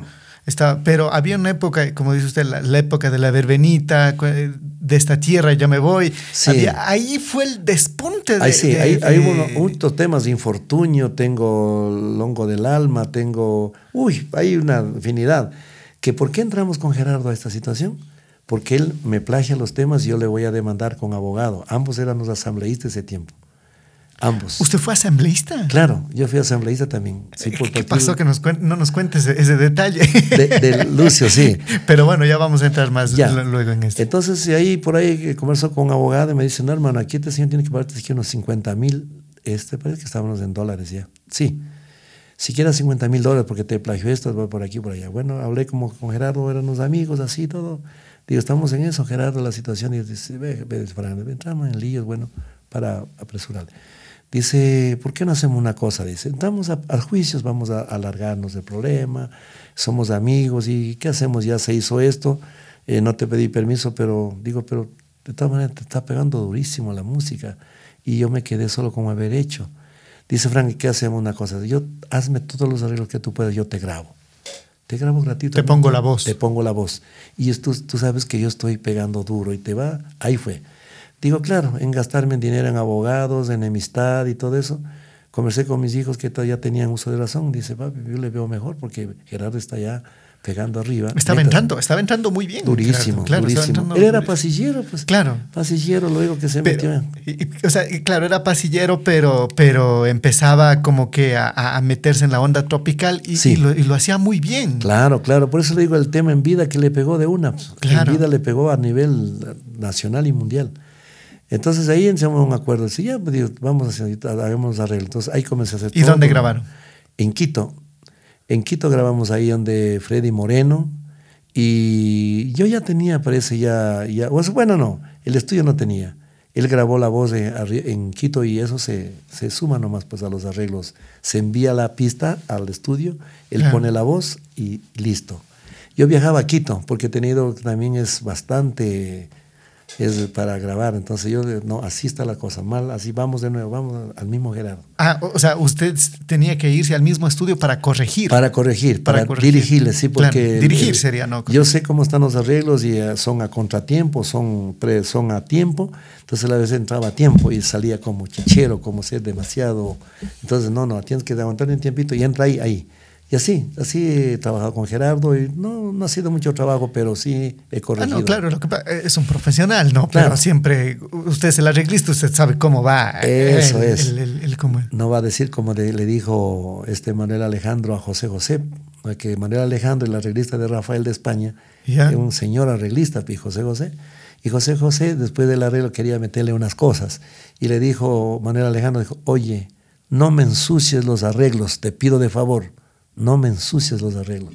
Esa era una bofetada pues, Claro. a un señor cantante. Claro, es que uno sabe los arreglos cómo está y que usted le haga la letra en otra forma, no coordina y van a arreglar el arreglista.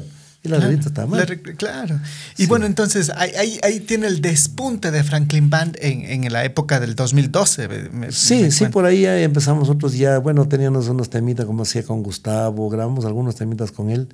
Pero Sí. económicamente no era, no era tan sustentable, Rentable, re- no, tan, tan no. rentable. Lo hacía más por, por pasión, por Por gusto. pasión, por gusto, sí. Y Bueno, ya como mis hijos también ya manejó, mi hijo la secuencia, antes teníamos la secuencia, lo hacía con tiempo, pero salían los bonitos, salían, o sea, bien precisos. Salía y la gente le comenzó a gustar. Y, y ahí empezamos, lo digo, y es parte, sí, le puedo decir, eh, muchos dicen, tú le apoyaste durísimo a Gerardo, porque has grabado la mayoría de temas con Gerardo y le han pegado. Otros dicen, Gerardo le dio la mano a usted también, y yo estoy en las dos partes. Sí. Yo creo que, bueno, fue a la par, porque Sí. los arreglos de. y pegaron por, por los arreglos orquestados que Eso, tenía, sí. que eran tan lindos. eh, claro, pegaron fuertísimo. A mí me encantaban los, cuando salieron en esa época. Ahí grabamos también lo primero que eh, me llamó la atención también Sharon, la finadita Sharon. pues, Claro, yo grabé con ella. Sí, grabé con ella, me cogió a mí, él- ella le llamaba la, Franklin Band.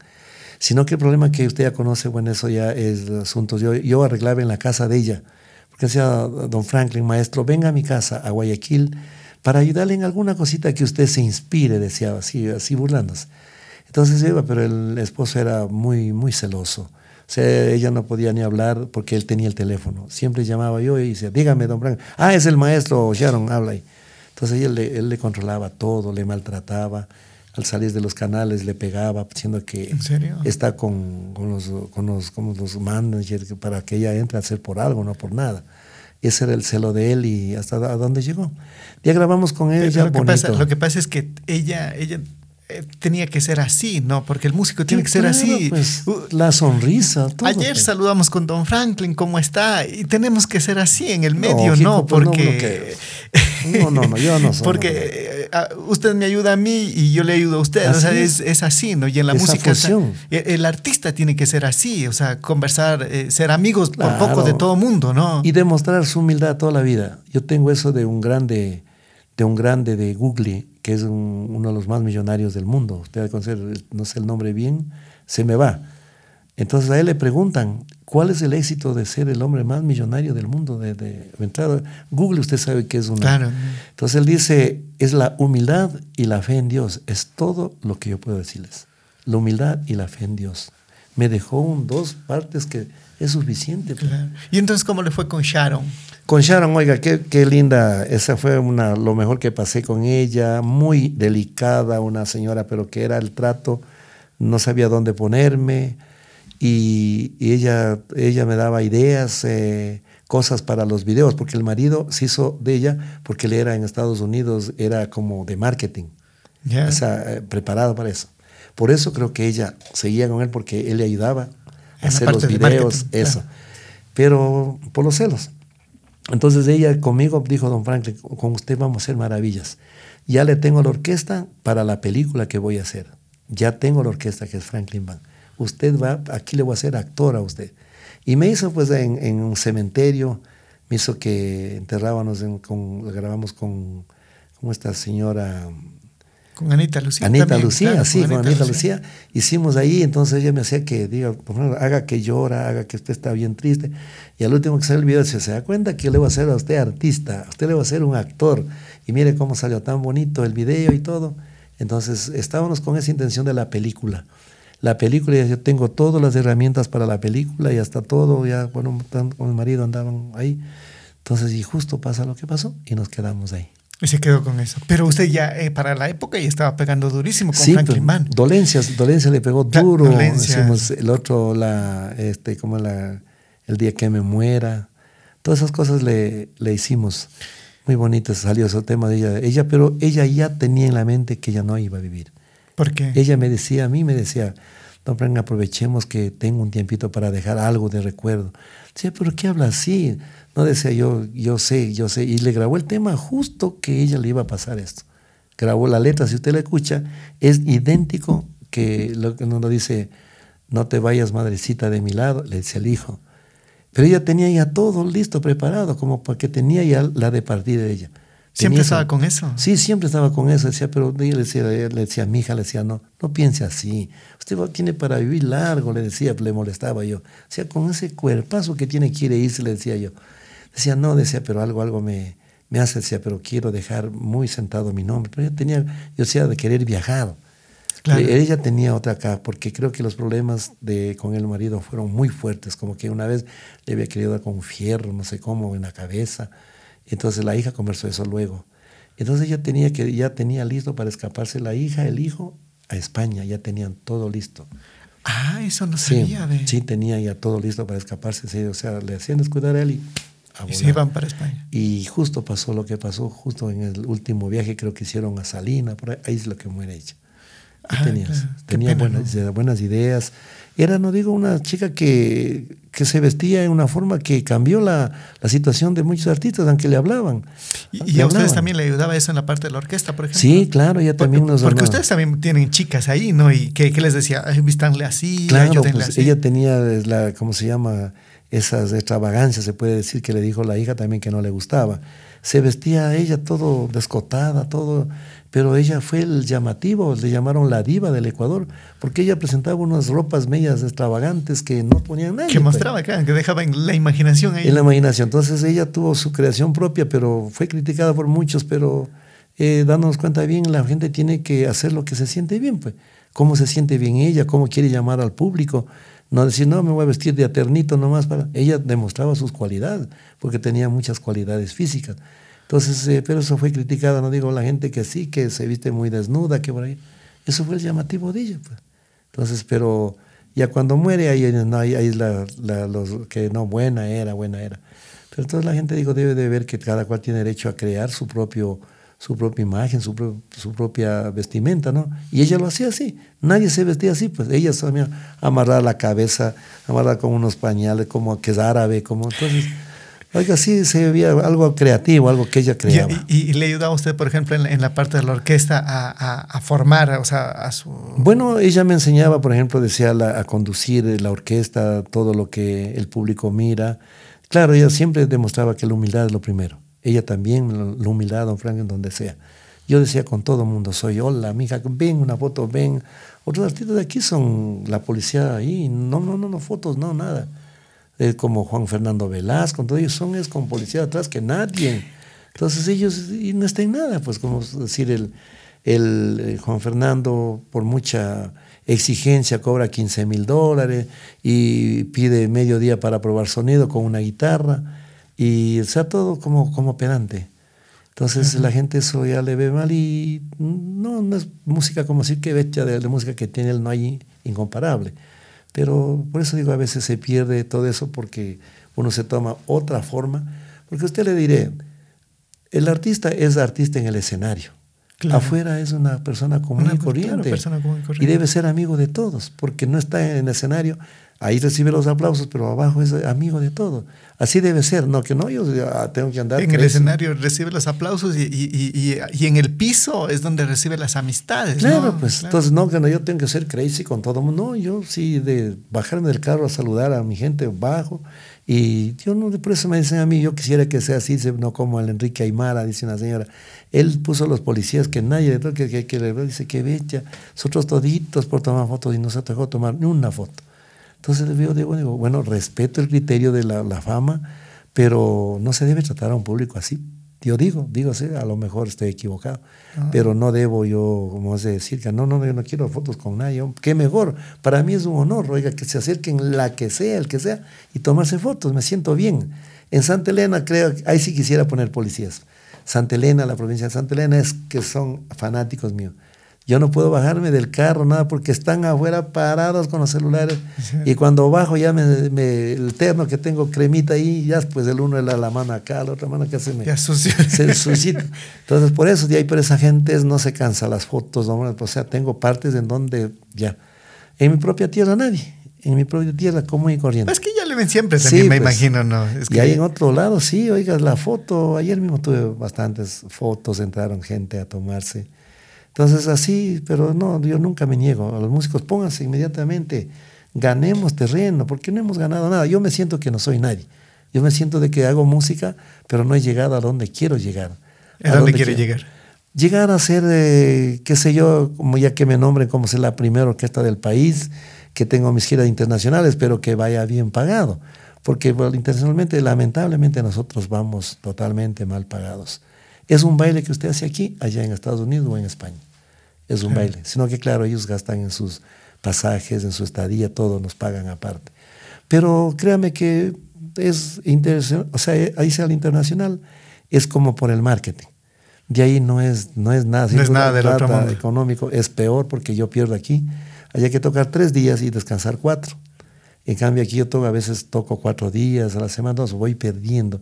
Pero por decir que me voy a los Estados Unidos o a España. Y es cuestión de marketing también. Sí, marketing. Entonces, pero y a veces también hay, hay, hay muchos eh, eh, priostes que le ven allá en Estados Unidos y luego ya ve qué linda orquesta y luego le dan trabajo acá en Ecuador. Sí, Ese es también, la mayoría claro, sí, eso. la pues, mayoría pasa La eso. mayoría. Le ven en Estados Unidos y luego le contratan para sus barrios, para sus sectores, ¿no? Sí, pues el Azuay mismo es así, gente de Estados Unidos, de España, están hartísimo.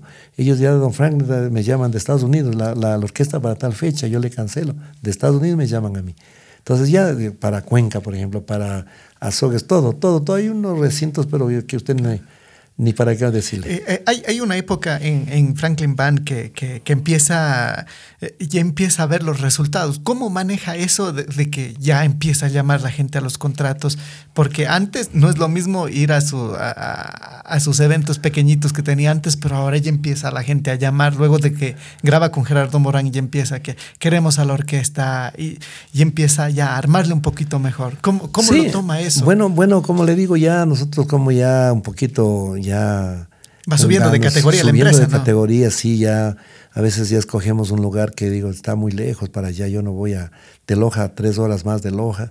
Entonces digo, está muy fuerte, es el, el, viaje es demasiado agotador y yo ya no alcanzo a viajar porque son 12, 13 horas de viaje. Entonces yo ya escojo el lugar porque digo, de ley, para esta fecha me sale a otro lado. Entonces ya le digo, Dios, ya estoy ocupadito, no les digo, está lejos. Ya estoy ocupado, pero es por la lejura, porque ya el viaje a mí me, me cansa y los músicos también.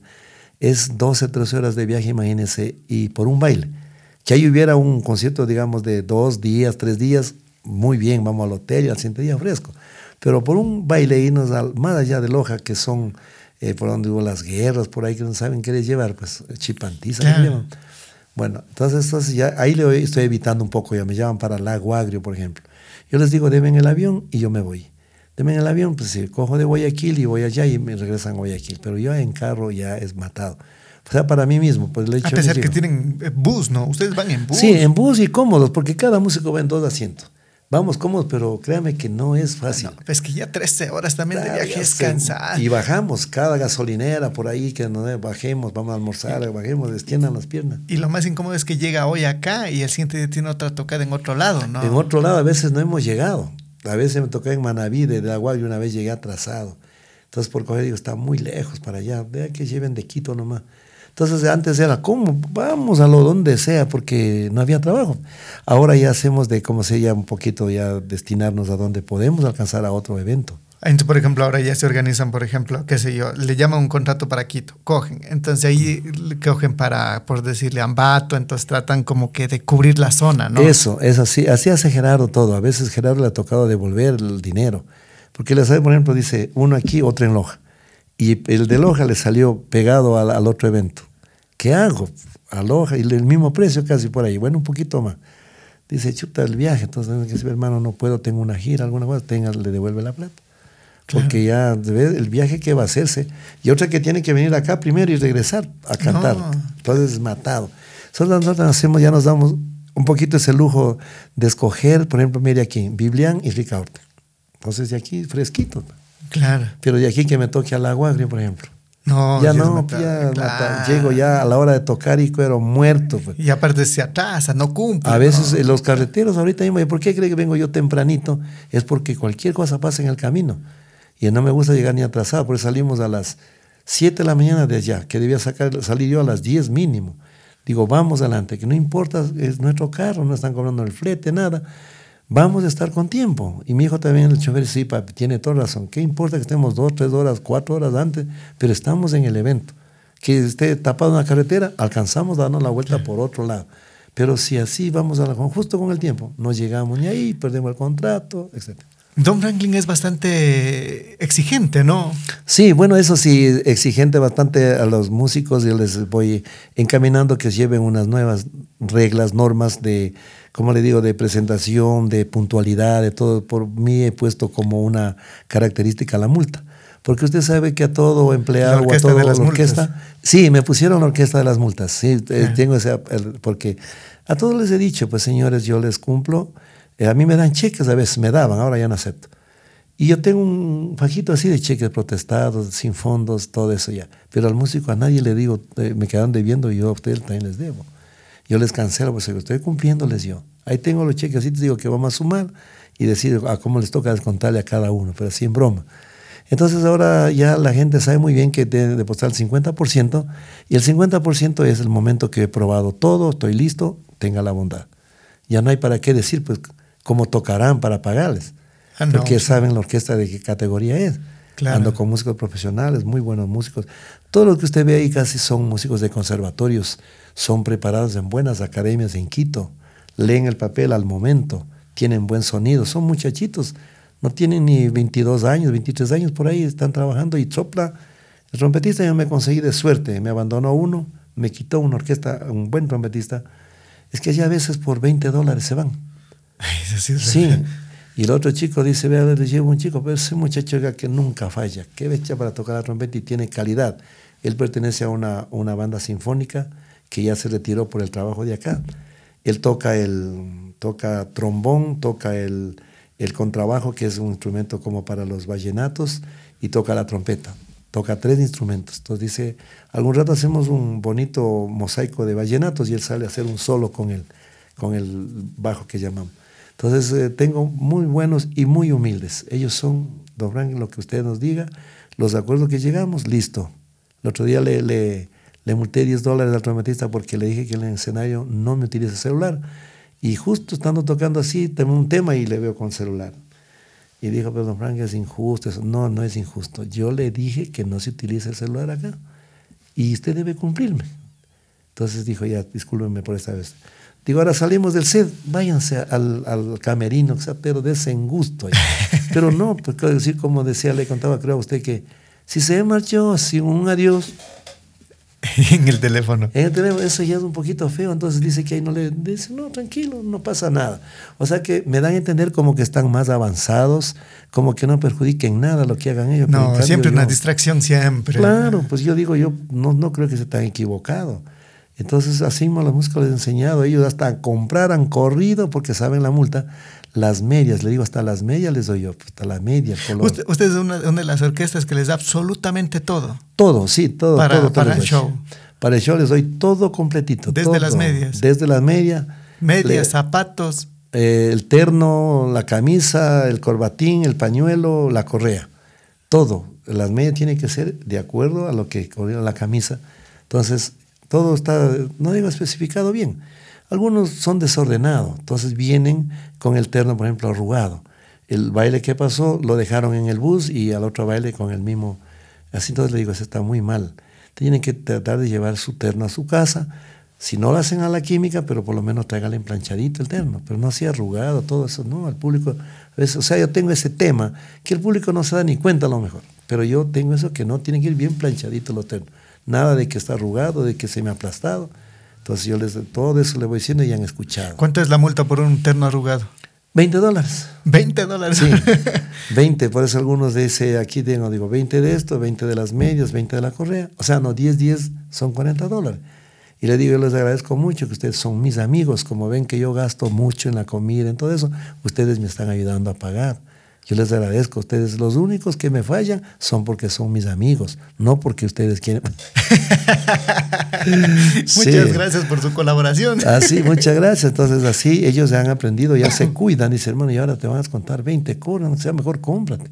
Cómprate y viene. Eh, Por último, un par de medias, 3 dólares, ya está. Ya, ya está, pues. Entonces, pero algunos, entre ellos mismos son, pues, director, mire las medias al timbalero, mira.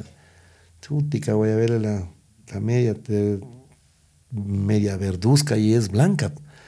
Digo, esa media, si es que se ha equivocado mi señora. Digo, bueno, no hay ningún problema, trabajemos tranquilo, usted sabe que trabajemos, no pasa nada, pero al momento del pago es el, el golpe, pero que no le pusiera que tiene multa, usted ahí se, se organiza, pues es como que, claro. digo, tranquilo, no pasa nada, digo, una vez que otra, pero no es así, el momento del pago es, tenga, usted sabe. ¿Y cómo es trabajar con familia? Porque sabemos que tiene hasta dos nueras ahí en el, en el, en el, en el grupo. Que no eran nueras, al, que entraron cuando, cuando ingresaron al, al, claro, grupo. No, no eran no nueras. Eran nueras. No. ¿Y, ¿Y, eso qué pasó? Ya... Bueno, ahí se, ya pues los muchachos, ojo a la, a la presa, pues cuando entró a cantar. Y esta chica, la segunda que entró, ella fue ex musas, es de las musas de Guayaquil.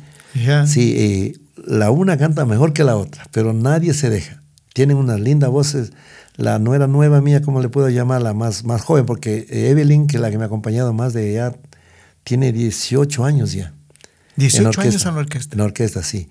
Ella es muy humilde, muy tranquila, no se le va nunca la garganta. Si está enferma, ella no se le va, tiene la voz ahí precisa, es muy cariñosa conmigo, con mi familia, es, o sea, lo mejor que puedo tener. Entonces ahí entró Jimena, que es casada con mi último hijo, ya tienen tres niñitos. Ella también tiene una linda voz, canta y alguno me dice, no le desperdicia esa voz, hágala grabar, que esa chica tiene un futuro. Le hice grabar ya todo tema, tiene grabado en los bosques, tiene grabado lágrimas de amor, un poco de temas tiene grabado y lo hace muy bien. Tiene un profesionalismo bastante bueno. Entonces, eh, tengo profesionales en ahí casi todos, todos son profesionales. Todos son familia. Este, no, La mayoría, perdón. La mayoría, sí, porque está mis sobrinos, mis hijos, están ahí mis nueras, entonces es la familia. Por eso que la orquesta no desmaya a veces eh, coreografía, sabe mi hijo, le llama a las dos nueras y a los dos cantantes y hacen la coreografía de practicar y todo eso. Entonces, eh, y otro yo agradezco a ellos, mis cinco puntales le puedo llamar, porque yo solo ya tal vez botaba la toalla hace rato. Llevar una orquesta, llevar una institución solo es lo peor que puede hacer. No se puede solo. Es tantos problemas, tantas cosas que uno tiene que dar en la cabeza. En cambio, acá tengo yo por secciones cada uno. Lo que es carros, mi hijo, usted se me encarga de todo. Llantas, aceites. Mantenimiento. Mantenimiento. todo. Usted no me esté diciendo que, que esto me falla por esto. Si usted le niego el dinero, ahí digan, usted no me quiso dar.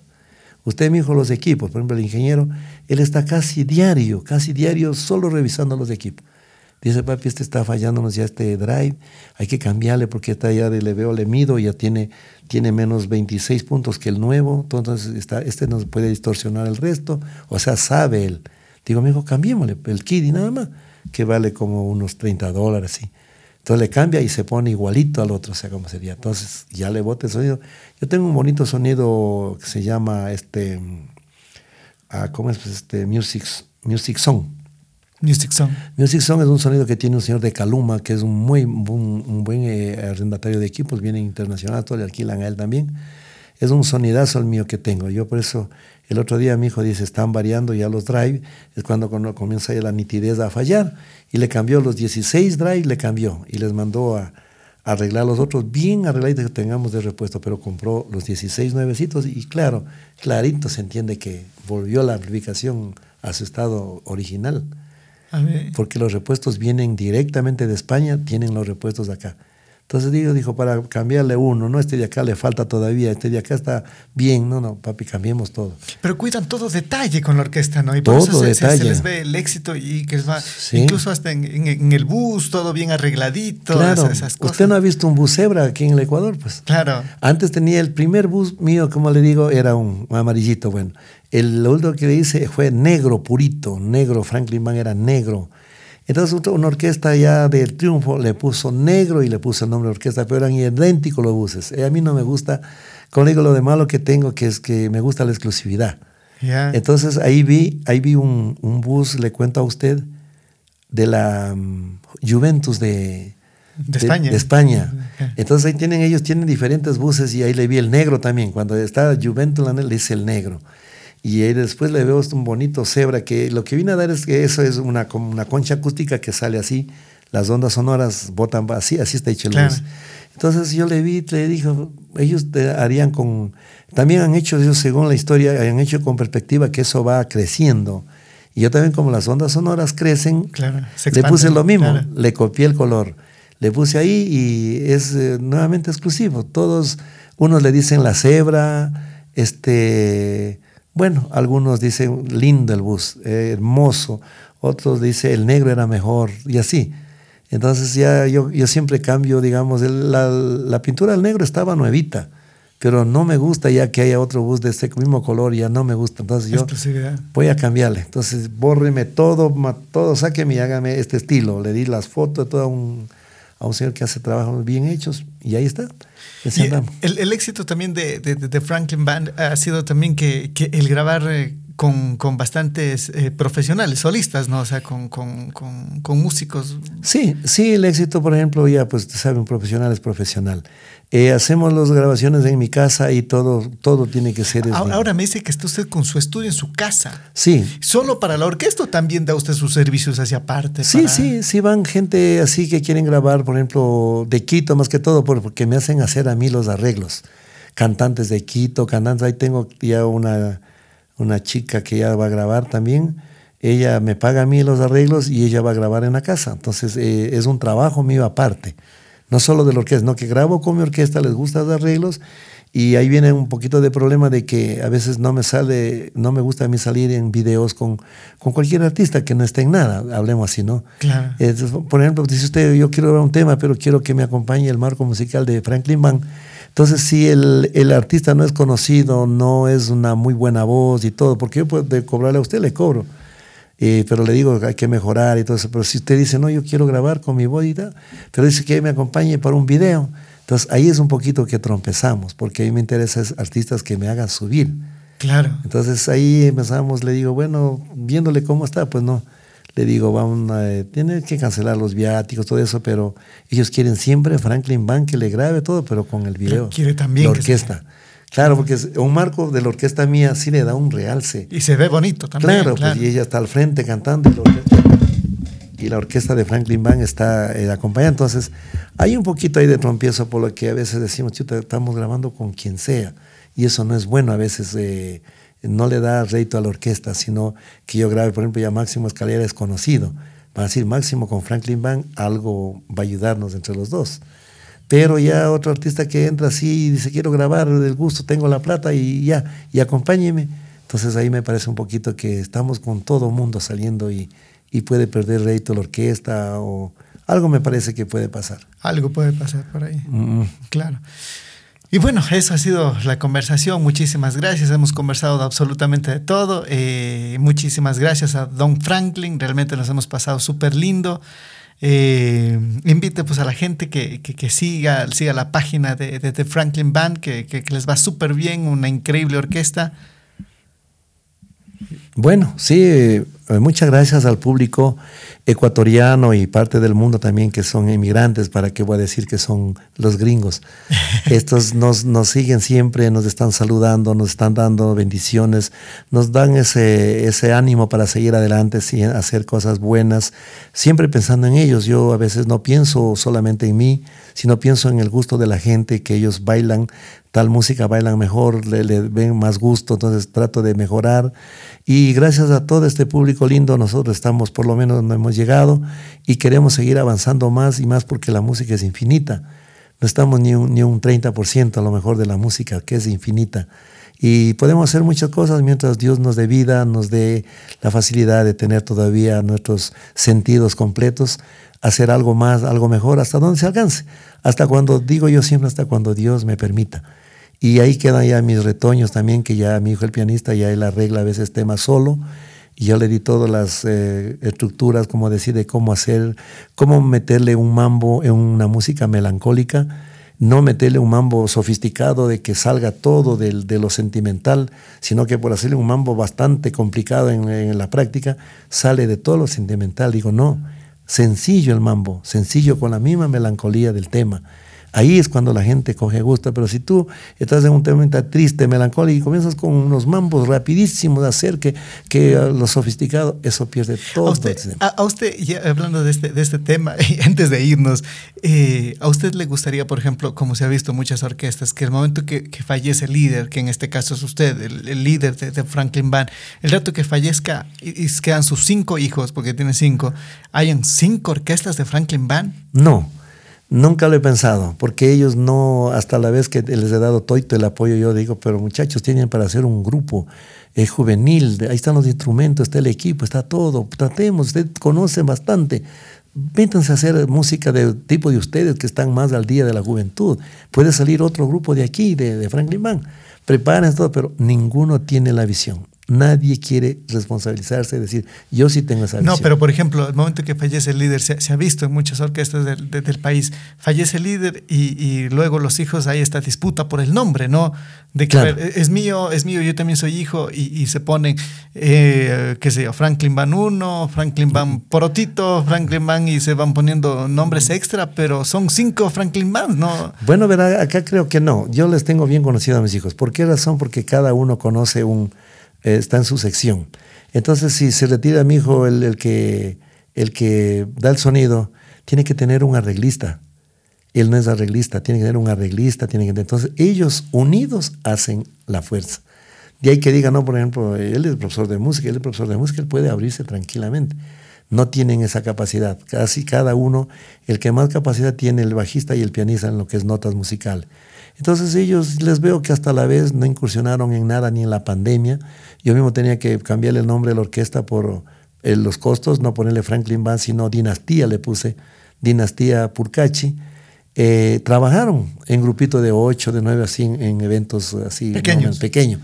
Pero ahí les digo, muchachos, ahí sigan, ustedes continúen, métanle música, la que ustedes según dicen, que yo estoy un poquito caduco, que yo hago la música ecuatoriana, eso está muy bien, todo eso. Pues ustedes incursionen, tienen los equipos, tienen el estudio, tienen todo. ¿Qué es lo que pasa? Nadie comienza. No les gusta. No les gusta. Se sienten cómodos con Franklin. Cómodos ahí, sí. Entonces, al final, pasándome algo, yo creo que seguirá la dirección con el pianista y así como siguen. Bueno, aquí lo que es la repartición, sí, será por iguales, me imagino. Siempre he dicho yo, cuando si me pasa algo, su mamá lleva la mitad y la mitad ustedes se dividen entre hermanos. Esa es mi, mi, mi propuesta. Denle a su mami que tenga ese reto, porque ustedes mismos le van a pedir cada rato para gastos, para todo, y a tener la mitad de lo que, de lo que ganan, y ustedes cojan la mitad y se reparten entre los cinco hermanos. No habría cómo más. Después de cubrir gastos, ¿no? Después de cubrir, claro, pues o sea, de denle, o sea, ellos que cojan, que cojan lo que les toca, pero la mamá que le den la mitad y ellos verán cómo hacen para, digo, sí, digo, pensando, yo a veces siempre pienso que algún rato, digo, se queden solos, pero su mamá tiene que gozar de lo que su esposo le dejó. No van a decir, no, aquí como nosotros cobramos, mami tome para las colas y el resto es nuestro. No, eso no, digo, porque arriba hay un Dios. su mamá tiene que tener su respaldo económico para su enfermedad, para todo. Ustedes, yo además, a pesar que tengo que dejar, digo, alguna vez escrito, quizás no lo hago pronto, digo, porque pienso que todavía estoy para vivir, pero uno no sabe cuándo le pasa. Claro. Entonces, pero de todas maneras les veo así, pero sí me dijo alguien y yo compruebo que, que yo me pase a mí algo, sí va a ser una pelea muy dura de mis hijos. Muy dura por la, que toda la situación de que yo cojo esto y ¿por qué no coges tú esto? Yo cojo que este piso... Y sobre todo la disputa es el nombre, ¿no? Porque a la larga los contratos van a estar siempre allí. Van a ser, sí, el nombre, el nombre. Sino que digo, si que se llevan bonito en grupo van a salir adelante, pero Les va a, ir mejor. a dividirse para comprar equipos de nuevo, para hacer de nuevo cada uno, va a ser bien duro bien duro va a ser porque ellos no tienen otra visión que acompañarme y, bueno, y no viven tan mal, pero, pero no sé cómo pensarán ellos luego. Pero de ahí sí hay ambición, sí conozco, yo decía, no, yo he criado a mis mejores hijos, pero ya una vez escuché una discusión y yo ya, ya pensé que tengo que dejar separados los bienes para cada uno porque va a haber un problema grave, grave, grave donde yo dejo todo suelto. Va a haber un problema muy grave, ya, ya noté, yo pensaba que estaba todo manejado, pero no. Y el momento de que no estoy va a ser este micrófono, ¿por qué no coges tú? Yo cojo el de acá, porque sabes que es mejor este el de acá, entonces ahí va a ser el problema. Pero mientras yo dejo estipulado, está escrito lo que me ha dejado mi papá y a ti te ha dejado. Entonces he pensado yo ya así hacer, he estado conversando con mi esposa. En lo poco que tengo, dejarles repartido porque todos me dicen, cuidado, eso es una bomba de tiempo. Ahí va a haber las cosas que van a salir, los hijos, es que sí, que y eh, donde yo vivo, ¿y por qué no coges tú acá abajo? Si yo puedo coger arriba, o yo cojo arriba el otro piso, y, y entonces ahí va a ser la pelea, dijo, dura, que no, que la orquesta, que por aquí, por allá. ¿Y ustedes viven todos en la misma casa? No, solamente mi esposa y yo, y una nietita que tengo criándole, ya todos mis hijos viven aparte. ¿Cada uno en su casa? Cada uno, sí, cada uno vive ahí, entonces... Justamente estoy en un proyecto de, de, recibir mi jubilación, todo eso. Estoy en proyecto de darles un dinero a ellos para que incursionen en unos negocios porque no les veo que están muy, no les veo que están muy bien. Entonces yo digo, si ese dinero va a quedar, yo ya saco de la póliza y les voy a repartir para decirlo, pero no tampoco repartirle, tomen la plata, no, no, que ustedes se meten a un negocio bajo mi supervisión hasta dejarles bien sentados. No es que toma la plata y verás en qué empleas. En qué te gastas. Sí, vamos a ver, un hijo le gusta, por ejemplo, comprar y vender carros. Digo, tú me avisas el carro dónde está, vamos, Negociamos, tu ganancia te ganas, pero a mí me devuelves la plata. Te, te llevas el 75% y el 25% me dejas para la caja chica de la casa, para ustedes mismos algún momento. Entonces tú te ganas, por ejemplo, mil dólares, los 750 te coges tú en el negocio que has hecho y los 250 le dejas en el fondo de la casa. Sin mentiras, sin nada. Eso sí, lo primero, sin mentiras. El carro me costó tanto y no, no. Lo que es la verdad. Porque no solamente tú sabes, arriba hay un Dios lo que estás perjudicando, mi amigo, a tu madre, eso te va a pesar. Si es que tú te ganaste mil, mil, lo tuyo son 750, los 250 es de acá. ¿Quién te va a dar dinero así para que tú te ganes? ¿Quién? Si no da intereses y nada. Entonces, ¿qué estoy haciendo? Tú estás pagando un interés, pero para fondo de ustedes. Fondo de ustedes mismos. ¿Acaso eso se va a repartir a nadie? Entonces esa, esa cláusula les puse, entonces están ya muy de acuerdo. Que mi hijo él es negociante de pantallas, lee todo eso. Entonces, papi, yo necesito decir, unos 30, 40 mil dólares para empezar el negocio y poder comprar al contado y vender bien. Entonces ya le digo, ya, hacemos el negocio, todo eso. Entonces me dices tú, ¿hasta cuánto te dejan? Cancelamos, muy bien, lo vendiste, ya sabes lo que tienes que demostrar acá y la ganancia otra es tuya. Entonces en eso estamos justamente en esa conversación. Y de que, cada uno vaya independizándose. Sí, ¿no? De que- si se meta a su negocio cada cual y, y el fondo no digo queda eso ya, porque pienso ponerme, ponerme unos, un coja de productos de, de cacao, de, de maíz. Entonces ese negocio se va a ser familiar. Ahí te hagamos todo. Pero usted, por ejemplo, si yo, además de eso tengo mi, mi situación, quiero este estudio, hacer algo mejor para ganar más, todo eso, bueno, invirtamos ahí, pero tu ganancia es como quedamos. Entonces, ¿usted qué no va a aceptar un billete, acomodar bien su local, todo, y se va a ganar plata, y todo va a ser para usted? Es que a la larga, claro, la, música es lindo, se, se puede vivir de la música, ¿no es cierto? Don Sí, Franklin sí. ahora vive de la Sí, música. vivo de la música, Pero siempre es bueno tener un as bajo la manga, ¿no? Sí, la pandemia. La pandemia nos dio una clase, pero bien dada. Eso me dejó a mí dos años sin trabajo. pues. Dos años que casi pierdo mi bus, casi pierdo el bus, ya hasta me retiraron. Tenía letras de pagar y ¿de dónde? Pues? Nos cogió en cero porque yo invertí en algunas cosas, en pantalla, invertí en todo. Dije, esta temporada es Pepa. Nos vamos para arriba y pum, la pandemia. Justo 15 días antes de viajar a Estados Unidos ya a tocar, cayó la pandemia. 15 días antes. Allá no viajé. Entonces, dos años he vivido criando pollos, criando con balanceado, pollos al tercer piso cargándome los quintales de maíz de balanceado. Crié pollos, 600 pollos, vendía y así, y así me pasé con mis hijos, porque ellos venían de mí. Papi, préstame un billete. Y digo, no, no tengo, me cogían cero. Y ahí nos salimos, pero no nos faltaba nunca que comer. Porque el uno tenía por ahí un billetito, ahí venía papi, aquí te trajimos un, ya, gracias. Mi otro hijo te las transfers, te traje estas defensas para que te tomen. Y así. Oiga, Dios nos, nos dio una, como una reflexión bien buena, pero no la hemos cogido. Porque ahora ya volvió a la normalidad y ahora ya nos divertimos, gastamos, pero yo digo, a veces puede venir otra. ¿Y qué hago ahorrando? Ya no digo ya con esa situación, vámonos a pasear por la playa, disfrutemos también porque solo de trabajar y ahorrar no es pues la vida. Claro. Estoy hoy, mañana no estoy, ¿qué hago yo? Solamente hay que guardar todo. No, no, ahorita la vida hay que Hay que ser ordenados también. o sea, a ver, Ordenados nada más. ¿Cómo es esto? Eh, ahorrar, pero también hay que... Divertirse, hay que, pues. Claro, divertirse. ¿Qué hace usted? ¿Qué pasarse hace usted? bonito. Compra y compra cosas y usted está ya yéndose para viejo, como yo, y, y decir, no, yo, yo dejé guardado. Y Hay no. mucha gente que se priva de muchas cosas también, ¿no? Sí, se Hasta priva. incluso por ahorrar ni siquiera se va al médico. Tiene alguna dolencia, no se va ni al médico. Ni al médico, es con un remedio casero, que ahí están días, dale y dale, no, que el médico cuesta 15, la, por abajo es barato, 15, le- 50 de remedios. ¿Y dónde esa plata? No, ahí con remedios caseros me voy a curar. Entonces eso es no ponerle, no invertir en la salud, porque yo le veo que la salud es una inversión, no un gasto. Yo estoy bien, yo genero energías, trabajo, pero por ahorrarme estoy, sigo mal, sigo descoordinando todo, dando el malestar en la familia y todo. O sea, yo le veo así, que le digo, eh, el, gasto en, en medicina es una inversión, no es un gasto. El gasto en paseos no es gasto, es una inversión. Nos saca del estrés, nos ayuda también a disfrutar la vida. No solamente no, no pongamos que no he gastado en ese paseo, me costó. Es una inversión también la salud. Salir con la familia, salir a pasearse, recrearse, a conocer. Por eso me gusta a mí viajar, me he ido a Panamá, a Estados Unidos con mi esposa. Hemos disfrutado algo bonito. Porque no es solamente no guardemos para comprar otra casa, para comprar otro terreno, para Otro qué, bus. pues? Para- otro bus.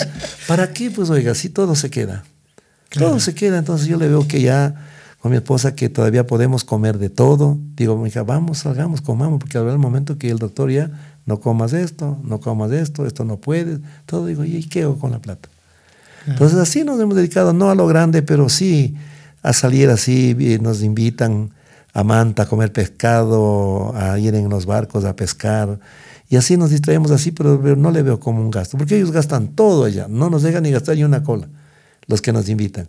Y gasto a veces el diésel el de la camioneta o la gasolina del auto El pasaje. El pasaje. Claro. Y así nos invitan y salimos, pero y algunos ya piden más, ya los jóvenes, papi, hagamos, dice, un paseo en el bus, vamos a la... Ahí está el bus, le digo, vamos. Yo pongo 10 el chofer, que es mi hijo mismo. Ya, él de todas maneras se da unas 50 latidas que vaya. Entonces digo, vamos, reúnan la familia, todo y vamos, cuando ustedes deseen. Digo, pero ya los gastos sí son de cada uno. Cada hogar lleva a su familia, pero ya los gastos son de ustedes. Yo les pongo el bus, les pongo ya esa situación y cualquier cosita les ayudo ahí. Pero entonces ahí como que se ya se endurece en vuelta ya. Porque yo siempre he sido, vamos y yo, yo les pago todo. Pero ya me toca, me parece, hacer lo mismo porque ya se está evitando los viajes porque no, no tienen para el gasto, o sea, para comerse un bonito plato, mariscos, todo eso. Entonces ya me toque, si tengo un billetito, o sea, que vamos, yo invito y ustedes van cero, a vaca. Claro. Sí, así toca hacer porque ya veo que no, difícil reunir a todos, uno tiene, el otro no tiene, y ya no se hace el viaje. Entonces yo ya estoy inconforme porque digo, mi señora, digo, ¿qué me toca gastar? Unos mil dólares que me gaste. Digo, no es, no es tanto dinero. De un bailecito puede ser, le digo ya. Pero todo en familia van a ir todos, nietos y todo. Y va a hacerles pasar bonito.